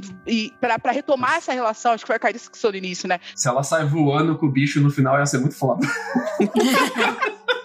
Igual Duna, né? O minhocão. Mas eu, eu, acho que é, eu acho que é meio isso, sabe? São dois personagens que me apaixonei. E, e com relação a isso que você estava falando, o, do, do arco evolutivo do OJ no, no, no, no, filme, né? Que tem essa questão que você fala no início, André, dele ser um cara assim, é, é, introvertido, né? Tímido, um cara que, que evita contato, e isso acaba proporcionando ele a uma, a uma certa vantagem né, sobre o monstro, né? Essa característica. E, tipo, a gente recupera um pouco a história do, do, do Jockey Negro, né, que foi esquecido, e isso tudo fecha com o final do filme, quando a Emerald, tipo, dá aquele suspiro de alívio, né, por ver o monstro destruído, e aí ela vê ao longe a silhueta do irmão dela, naquela pose clássica do... Cowboy, né? Do herói de faroeste, no, no, no cavalo, quer dizer, ele volta a ser o, o, o jockey negro, né? E o grande salvador, né? Da, da parada, quer dizer, ele não morreu, ele foi o cara que, que, que deu a, a, a, as, as ferramentas né, de, do, do que fazer, né? Pra você conseguir domar o monstro, né? No final. E meio que, tipo assim, é aquilo que ele tava falando das elipses dentro do filme, assim, né? Tipo, você tem esse, essa característica, fechando o arco do, do, do personagem, que se inicia lá no, no, no quando você vê ele com o pai dele no início, né? O pai dele, tipo, dando as ordens e falando o que, deve ser feito e ele simplesmente acatando, e no final ele se tornando esse cara, né? Esse grande herói do faroeste aí, né? Obsoleto, né? Porém, o cara que, que venceu a, a parada no final, né? Tem mais uma parada ainda que eu acho que tem a ver com a transformação dele, que quando o bicho ele tá agindo praticamente com, só, só como chapéu de cowboy, é, é, ele é meio enigmático ainda, né?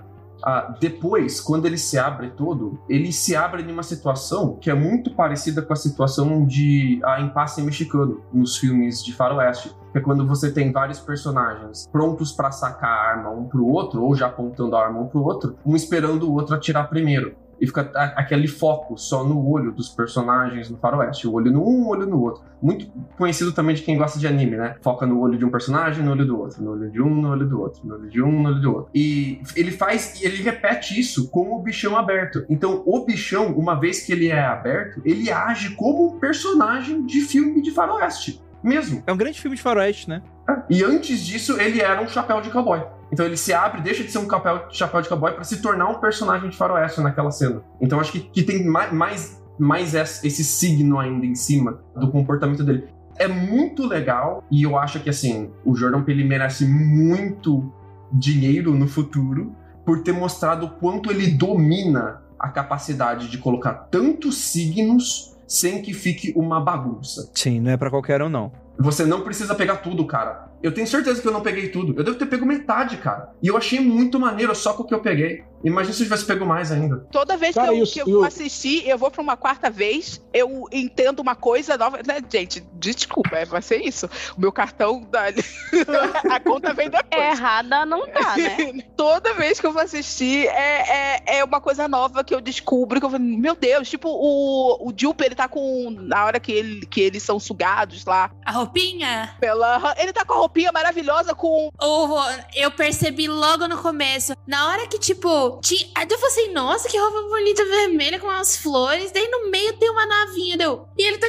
É no momento que ele tira o negócio do, pra mostrar o cavalo, porque vai começar o show, deu. Ah, não, eu não acredito que ele tá explorando o próprio aviãozinho lá, a própria navinha. Não, é que pensando, por exemplo, no Nós, é algo que ele já fazia, assim, o Jordan Peele. Ele coloca é, essas referências, na verdade, até no Corra. Ele coloca referências, pistas e indicações em tudo que vão a gente vai, vai entendendo, revendo o filme, vendo outras cenas, aí a gente vai conseguindo unir essas coisas. Nada que, nossa, é, é algo essencial pra gente entender o que ele tá querendo dizer no filme, mas, mas ele gosta de fazer isso. Tipo, em Corra tem vários, mas tem algo que é interessante que ele usa umas músicas africanas que tem uma mensagem mandando o personagem sair ir embora do lugar e que é ameaçador. Só que, tipo, tá no idioma que a gente não conhece. Então, é, ele tem essas coisinhas. No Nós, a roupa dos personagens tem mensagens o tempo inteiro que tem referência. Geralmente são referências à cultura pop, no caso do, do Nós, a filmes que vão ter alguma coisa a ver ali, ou sei lá, o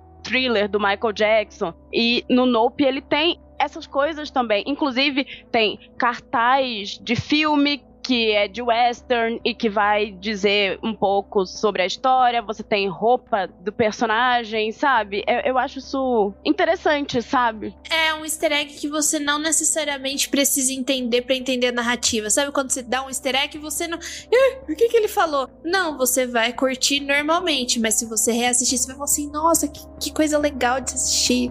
Por isso eu falo que esse não é um filme de ET. Ah.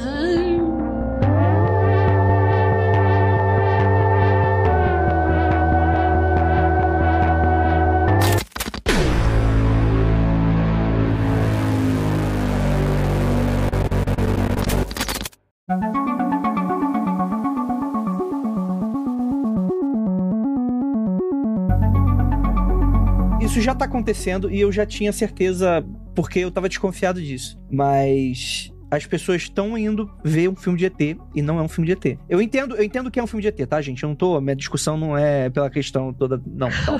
Mas as pessoas estão tentando assistir a um filme que tem a clara narrativa óbvia, né? Fogo no céu, sinais, como eu citei, né? O tanto do Spielberg. Você entendeu porque eu pedi para as pessoas prestarem um pouquinho mais de atenção na, na mensagem do filme? O que, o que a Thaís está muito certo. Mensagem e roteiro estão amarrados de um jeito inseparáveis. Mas eu vejo a galera focando tanto na parada do ET que eu acho que elas estão deixando, perdendo a oportunidade de brincar com um brinquedo muito legal. Então, sim, e é justamente você precisa de um investimento com relação a isso, né? Por isso que eu acho que é, eu tenho até dificuldade de colocar ele na caixinha do terror. Eu sei que tem elementos de terror, eu sei que tem cenas cenas inteiras. Mano, esse para mim é o filme mais escabroso que eu vi. Aquela cena das pessoas sendo engolidas. Nossa, aquilo, aquilo ali, aquilo Maravilhosa. Ali, aquilo ali me deixou muito mal. Aquilo ali me deixou muito mal de verdade. Tamo junto. As pessoas ali sendo digeridas. Aquilo me deixou muito mal. E você vê as pessoas vivas ainda dentro do, do da criatura sendo. Entrando.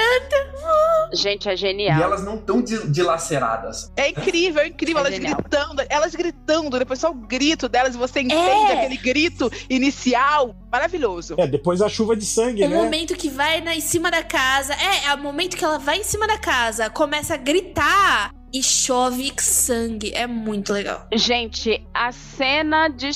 É lindo. Lindo, lindo demais, lindo demais, lindo demais. Espetáculo. Cinema! Eu gritei, eu, eu virei pra minha amiga do meu lado e disse: cinema. Que medo. que medo dessa galera aí, hein? Agora Só não gritei mais que quando eu gritei Akira. Aí eu gritei Akira bem alto. Entendeu? Eu gritei sorte... Akira bem alto. Desculpa, sociedade. Sorte que todo mundo viu, né, a criatura, né? Porque senão aquela família tem que explicar aquele sangue resto de pessoas ao redor da casa toda depois. né? Não ia ser uma tarefa muito fácil. Uma cadeira de rodas no seu telhado, irmão. E aí? Calma aí. Dor negro morando no meio do nada, cheio de sangue na casa? Fudeu. É o final do Get Out tudo de novo. Vixe, se a polícia chega lá, já era. e, e, aí eu tive, eu tive o, o desprazer de ler críticos americanos dizendo que não aguentam mais o Jordan Peele fazer filme de lacração rasa. Ai, que Um filme que só passa lacra... E, e eu, e eu fiquei pensando, a pessoa que assistiu. Por isso que eu falei que, sabe, existe, existe a caixinha do bom senso. A pessoa que viu esse filme e ele achou que esse filme é uma crítica rasa. Cara, eu. De, de, de terror de cabeça que, que tão profundo quanto esse tem muito pouco, cara. É muito profundidade em um filme só pra você falar que esse filme é raso, cara. É o crítico da, da Fox News, né? Que já, já tem bode do, do, do Jordan Peele, porque ele sempre aborda a questão racial nos filmes. Mas aí o problema, o problema, o problema, eu vou dizer quem tá errado. Errado tá o Lucas de novo. Porque o Lucas, por que que foi clicar nessa porra dessa crítica, caralho? Não conhece esse filho da puta já? Eu sou maluco, cara. Não pode, não pode dar atenção pra esses caras. Mas assim, o filme foi bem criticado em geral, né? Foi, foi. Sim, sim, sim, sim. É, eu recebi um link hoje de um. Não vou chamar de crítico, de crítico porque, assim, sem condições. Só fala merda. Mas, é um brasileiro, né? Recebi um youtuber. Não vou falar quem é, entendeu? Eu tô sentindo que se eu te der mais 5 segundos, você vai falar. Mas tô quieto aqui, vambora. Não vou porque ele, ele gosta de buscar treta no Twitter. Ah, eu é. não. Mas tem que elogiar o crítico. Amigo do Load, né? Esse aí! E aí, como é que você sabe? Você tá lendo a minha mente agora. Agora eu falei que tem medo de pessoas. E aí, e aí ele, ele me mandaram um link, né? Falei, não, passo, passo, cheio de trabalho pra fazer. Esse tipo de coisa você repassa. Eu não vou ver, mas eu quero saber quem foi. Então, assim, tipo, conta no privado. O que eu, o que eu vejo, André, de, de críticas assim, negativas, não, não da crítica, porque a crítica especializada toda que eu vi tava toda elogiando o filme, mas a crítica do público médio tem muito a ver com essa questão que você falou, e eu acho que foi o que o, o Shyamalan passou um pouco também. É, frustrado, sai frustrado. Não, frustrado justamente por isso, porque vendem um filme, né?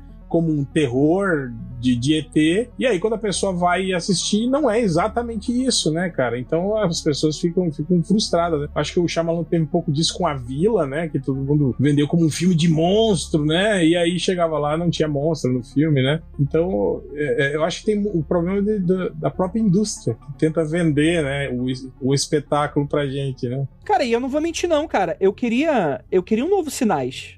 Eu, eu acho que tá faltando filme de, de ET bom. Ai, Andrei. Ah, Andrei. Mas, cara, eu não vou. eu eu, tipo assim, eu, eu, eu ali no meio do cinema, porra, pintou uma pontagem de falar, putz, muito legal. Não era exatamente isso que eu tava querendo. Mas é foda pra caralho. Então, tipo assim, eu vou reclamar com o filme? Não. Eu curti pra caralho, fiquei. Eu quero assistir de novo. É foda isso. Só que isso não é uma questão do, de educação do público, porque no- eu acho que no caso do Nope é diferente de como venderam a vila. De verdade, eu acho que venderam de formas muito diferentes. Eu acho que realmente. E eu gosto da vila. Marketing do Shyamalan realmente deu uma sacaneada nele ali. É, eu acho que ali foi um marketing problemático. Do mesmo jeito que eu acho também que se a gente pega, sei lá, 2009, Garota Infernal, o marketing foi outra coisa e o filme é, era outro. Mas eu acho que no caso de Nope, como você mesmo disse, Andrei, é um filme de ET. A questão tá, a gente foi educado numa lógica cinematográfica de que ET é assim, assim, assado. Só que a gente tá falando de cinema, a gente tá falando de arte e de algo que deveria, inclusive, sempre ser renovado. E a gente não costuma ver. Tudo bem, tá. A gente pode até dizer que o filme lá da Amy Adams tem essa coisa do A chegada, né? a chegada de ETs de uma maneira um pouco diferenciada. Pensando nos últimos anos, assim, ele é um que eu me lembro logo, assim. Independente de gostar ou não do filme, ele trabalha os extraterrestres de uma maneira que foge desse padrão. Só que aí é isso, assim, a gente se acostuma a ver um tipo de filme e os códigos desses tipos de filme, e aí a gente precisa estar sempre vendo os mesmos tropos sendo utilizados o tempo inteiro, as mesmas narrativas, os mesmos encaminhamentos. E eu acho que isso é pobre. Vão me bater depois de dizer Claro, isso. não, mas é mesmo, mas é mesmo. Se eu, se eu falo isso, eu apanhei aqui, hein? Eu, falo, eu apanhei aqui quando eu falei isso. Foi elegantíssimo, Carissa. É pobre. É falta da educação da gente. Mas ó, filmes que desafiam os tropos e que desafiam o gênero de terror pra mim recentemente. Saint Maud, da Rose Glass. Relic. Ótimo. Não, do cara, pra mim, o melhor filme dos últimos cinco anos que eu vi. Fácil. Santi Maldi é muito bom. Pode ver que eu me empolgo muito fácil com os filmes que eu gosto.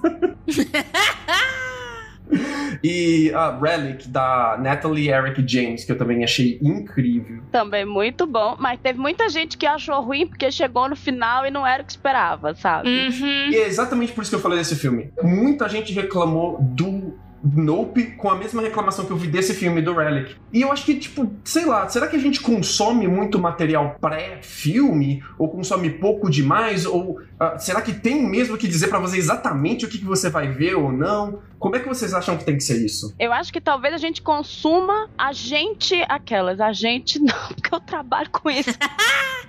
então eu sou obrigada a consumir é, é, um monte de coisa que foge disso aí. Mas assim, falando sério, eu acho que se consome sempre coisas muito semelhantes. E isso é um problema. Narrativas parecidas, fórmulas parecidas. E até algo que a Thaís falou, sabe? De sair dessa lógica só americana. As pessoas não veem filmes de outros lugares. Elas não ampliam os horizontes. Eu acho que isso é um problema. E acho também que, assim, a gente vive na era das franquias e isso é um problema também. A, a Caricinha, eu vou falar por experiência própria, né? Porque eu não sou crítica de cinema e nem trabalho com cinema, eu sou física. Mas ninguém é crítica de cinema, vocês inventaram o nome, deram o nome nesse negócio aí. não, mas a galera, pô, a Caricinha e a Thaís elas eu não gosto de negócio de crítica, não. Eu, eu escrevo. Desculpa, gente. Eu tô escrevendo, mas assim, negócio de crítica, não. Eu só critico o Jurassic World Domínio. mas enfim, é, o que eu que. Perdão, peço perdão aos críticos de cinema se sentiram ofendidos. Aqui eu terei o crítico de cinema, mas eu falo pela minha experiência. Eu parei de consumir produtos americanos depois do que aconteceu com Game of Thrones. Eu li os livros, eu gostava muito dos livros, e daí me decepcionei com a temporada, enfim, foi aquele drama todo que todo mundo passou assim, quer saber? Vou começar a consumir qualquer outra coisa, menos coisas americanas. E daí eu encontrei o queridíssimo Yorgo Lanthimos, que é um dos meus diretores favoritos. também. E eu descobri que é o tipo de filme que eu gosto. Eu gosto de filme esqui é, esquisito que me deixa extremamente desconfortável, porque eu sou obrigada a sair. Amiga, vai pro surrealismo. Luiz Buñuel. então, entendeu? Daí eu falei assim, putz, eu acho que é essa minha pegada, porque eu vou, tô começando a ver coisas diferentes, coisas que me deixam empolgadas a pensar. Eu sou que nem o Lucas tava falando. Olha aqui esse brinquedo legal. Toma aqui esse brinquedo e vai brincar com ele. O, os filmes que eu gosto é disso, entendeu? De revisitar, de conversar com alguém e de ver se a gente chega num consenso, né? O Lucas tava falando de Dente Canino, que é um dos meus filmes favoritos. Aquele final, até hoje, todo, toda vez que eu vejo aquele filme, eu vejo de uma forma diferente. Então eu parei de consumir. Então eu não crio mais expectativa. Eu fui ver Nope sem saber de nada, tá? Eu acho que eu nem assisti o trailer. Eu só vi os memes do Nope, que é tipo, nem por um caralho, nem fudendo. Nem fudendo, esse é um nome muito legal. É, que foi muito engraçado. Mas é só isso. E quando eu fui assistir, eu não tinha aquela expectativa e eu não tinha, tipo, a minha moldazinha. Porque eu sabia que eu poderia ver qualquer coisa, que eu ia pensar qualquer coisa. Não importa se eu ia gostar, se eu ia ficar decepcionado. Tipo, foi que Pô, eu acho muito sacanagem você virar pra um diretor de cinema e falar assim: fiquei decepcionado com o seu filme. Foda-se, ele não fez pra você. Qual, qual o seu problema, cara? Vai assistir. Mas aí, mas aí ele tem que ter um público que vai pagante pra pagar pra financiar a parada, né? Esse é o problema. Eu ia falar muito sobre isso, porque, tipo, eu concordo discordando, né? Eu lance produto de estúdio, né? Né? A gente consome de forma errada, assim, a gente, generalizando, o público em geral, a gente, a gente, como seres humanos, consumimos coisas da maneira incorreta, a gente consome as coisas esperando que os enlatados cheguem na gente com respostas rápidas sobre as coisas e que, e que seja tudo positivo e que a gente saia sempre feliz daquilo, sendo que essa nunca é, foi a proposta da arte. Deixar você feliz com alguma coisa, deixar você feliz com o resultado, né? É a experiência que vale. A gente não consome mais as coisas pela experiência de consumir aquilo, mas sim para que ela nos dê um resultado que seja satisfatório, tipo um Big Mac, sabe? Mas isso não é culpa do público. É uma indústria que foi construída para funcionar assim, sabe? A grande indústria do cinema que foi construída para funcionar assim, sabe? Que segue esses passos para que as pessoas consumam esses enlatados. Então, acho que não dá pra gente culpabilizar o público pela forma como ele consome, porque fomos ensinados, né, novamente falando de público em geral, seres humanos, ensinados a consumir as coisas desse jeito, não é só com o cinema, né? É com todo o produto artístico. É por isso que a gente tem novos, pin... novos pintores. Não esqueci o nome daquele pintor brasileiro, gente. Romero Brito? Romero Brito. Romero Brito faz sucesso porque é, é, é fácil de entender. As pessoas viram meme, vira meme dentro das nossas bolhas pessoais, mas as pessoas estão consumindo lá fora das nossas bolhas, Já estão consumindo o Romero Brito. Já viu a VTube falando que o, o, o, caderno do Romero Brito dela é o caderno do Picasso?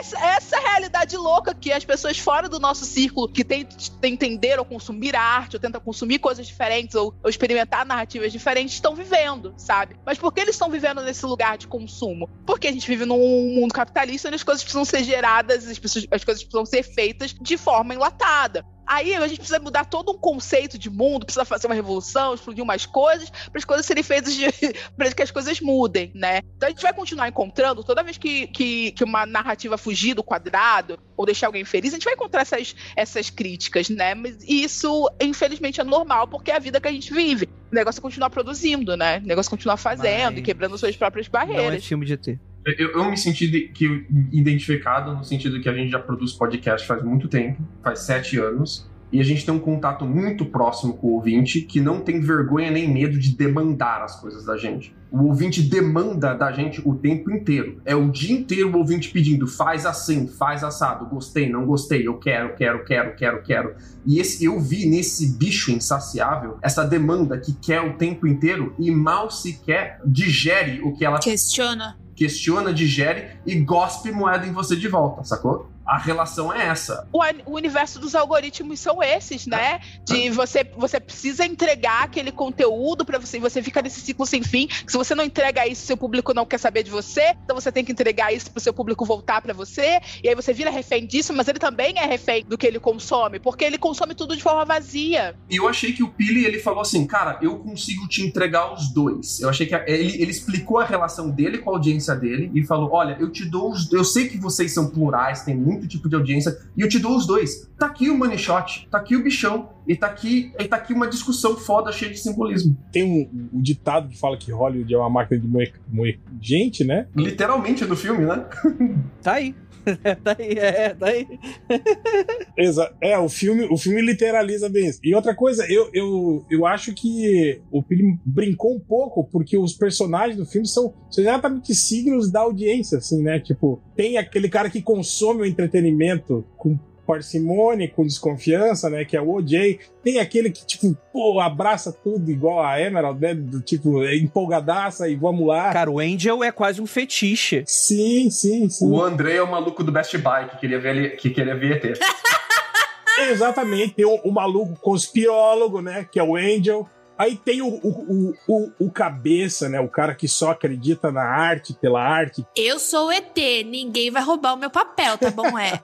Eu, o ET sou eu. Nossa, mas preciso comentar. Insuportável o cineasta. e, e, olha, posso falar com propriedade, entendeu? Que é assim mesmo. É, sou formada nessa porcaria e, nossa, o povinho insuportável, né, minha Eu não gente? quero falar muito, porque eu posso sem querer escorregar e falar o nome de alguém e ficar desempregado pra da minha vida. Não, não tô falando, não, não citarei nomes, mas conheço vários que, assim, eu, eu, eu vi a representação ali e vi, inclusive, na hora dele dizendo assim, que certas imagens não... Nós não merecemos impossível o impossível. Aí vai de cara pro negócio, mas o nível da prepotência. Sabe aquele momento que ele começa a falar, tipo, meio que em signos, daí a galera começa a falar assim: ih, tá começando a falar estranho, deu uma. Exato. Sabe? É o típico cineasta. É frequentar um dia de cursinho de cinema, um dia, pode ser um cursinho eu básico. Vou morrer pela vai minha ter arte. um professor que vai mandar. É, mas vai mandar essa. É, muito Ai, bom. mas olha, pior do que os professores, eu acho, muito pior do que os professores. Tem uns que são assim, mas eram os alunos. Primeiro período de cinema, achando que é o novo Godard, ou que ele não, é o novo Akira Kurosawa. Aprende os quatro termos, né, assim, de, de, de cinema e, poxa. O cara decora o nome de um filme francês, um diretor alemão, e ele acredita que vai ser o futuro do cinema. É, e, e faz o primeiro curta botando assim, um filme de. Meu anjo, ninguém conhece você.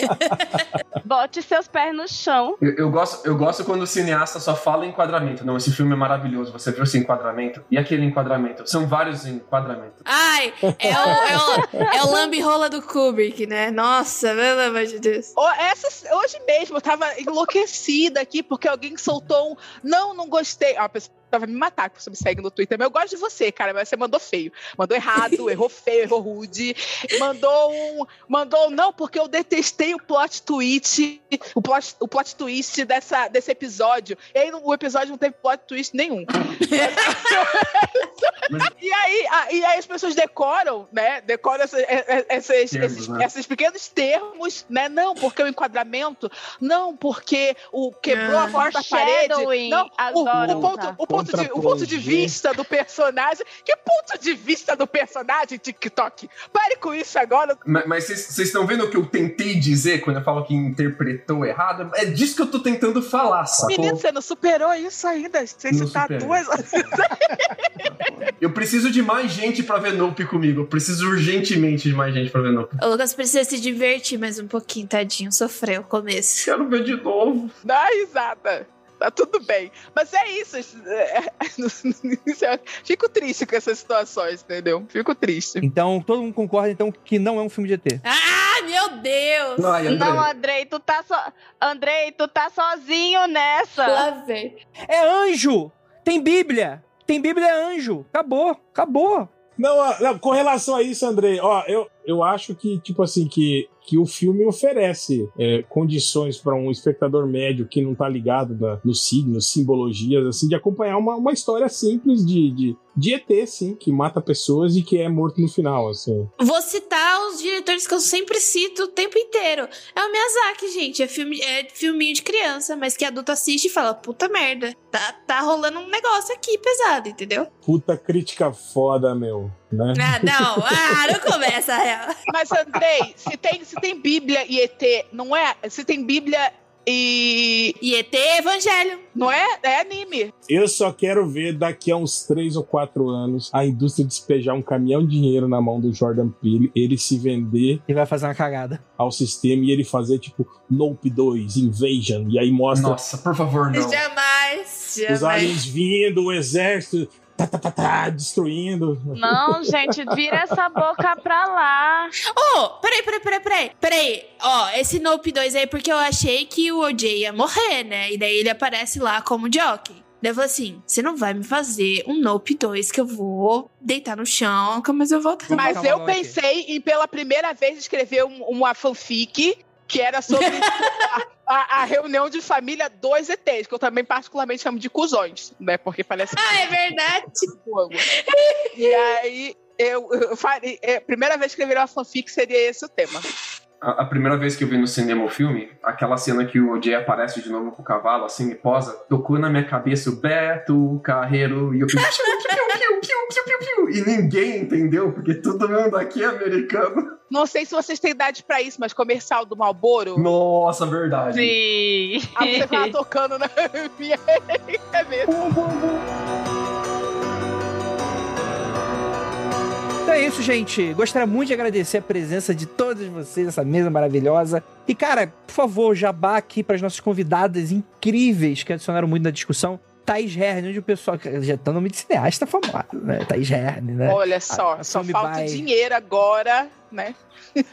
Mas vocês encontram no Twitter como Thaís Herne, Thaís com H, o Herne também tem H e no Instagram também, e no portal Perifacom, escrevendo sobre cinema, mas também escrevendo sobre anime, também escrevendo sobre música. Anime? O que, que, é isso? É, sobre anime. É aquele negócio japonês, que o negócio do bichinho mexe, é, tem olhão. Ah, ah não, não sei não, o que, que é isso? Thaís, a rainha otaku da Perifacom. É, falando em rainha otaku, ô Thaís, fala de novo aquele nome lá pra mim, porque os ouvintes vão querer. Eu vou precisar. Eu vou mandar o link aqui no chat para você. É o Kisho Tenketsu, entendeu? Muito Espero obrigada. poder um dia falar mais sobre narrativas também, né? Aí, Andrei. Ah, pode ser aqui, pode ser na vida. A gente pode ir pra mesa do bar também falar sobre narrativa. Bora gente, tomar uma brisinha. Não é? E, Carissa, agora é esse momento de brilhar. Você que é crítica de YouTube, hein? já que já, já falou logo, né? Crítica de YouTube, hein? Fica falando de filme no YouTube. Olha Mas vergonha. olha, eu, eu tenho um canal no YouTube mesmo, onde eu faço vídeos que é até de crítica, mas, mas eu falo muito sobre tropos narrativos, estereótipos e, enfim, gênero e raça dentro do cinema, com um foco maior em horror, porque, enfim, eu trabalho com isso. E também tô lá no Instagram, Tô no Twitter, é só procurar Carissa Vieira. E também tô no portal Perifacom, né? Escrevendo por lá também. Obrigada pelo convite, foi ótimo. Ah, mas foi maravilhoso mesmo. E agora é aquilo. não olhem para trás.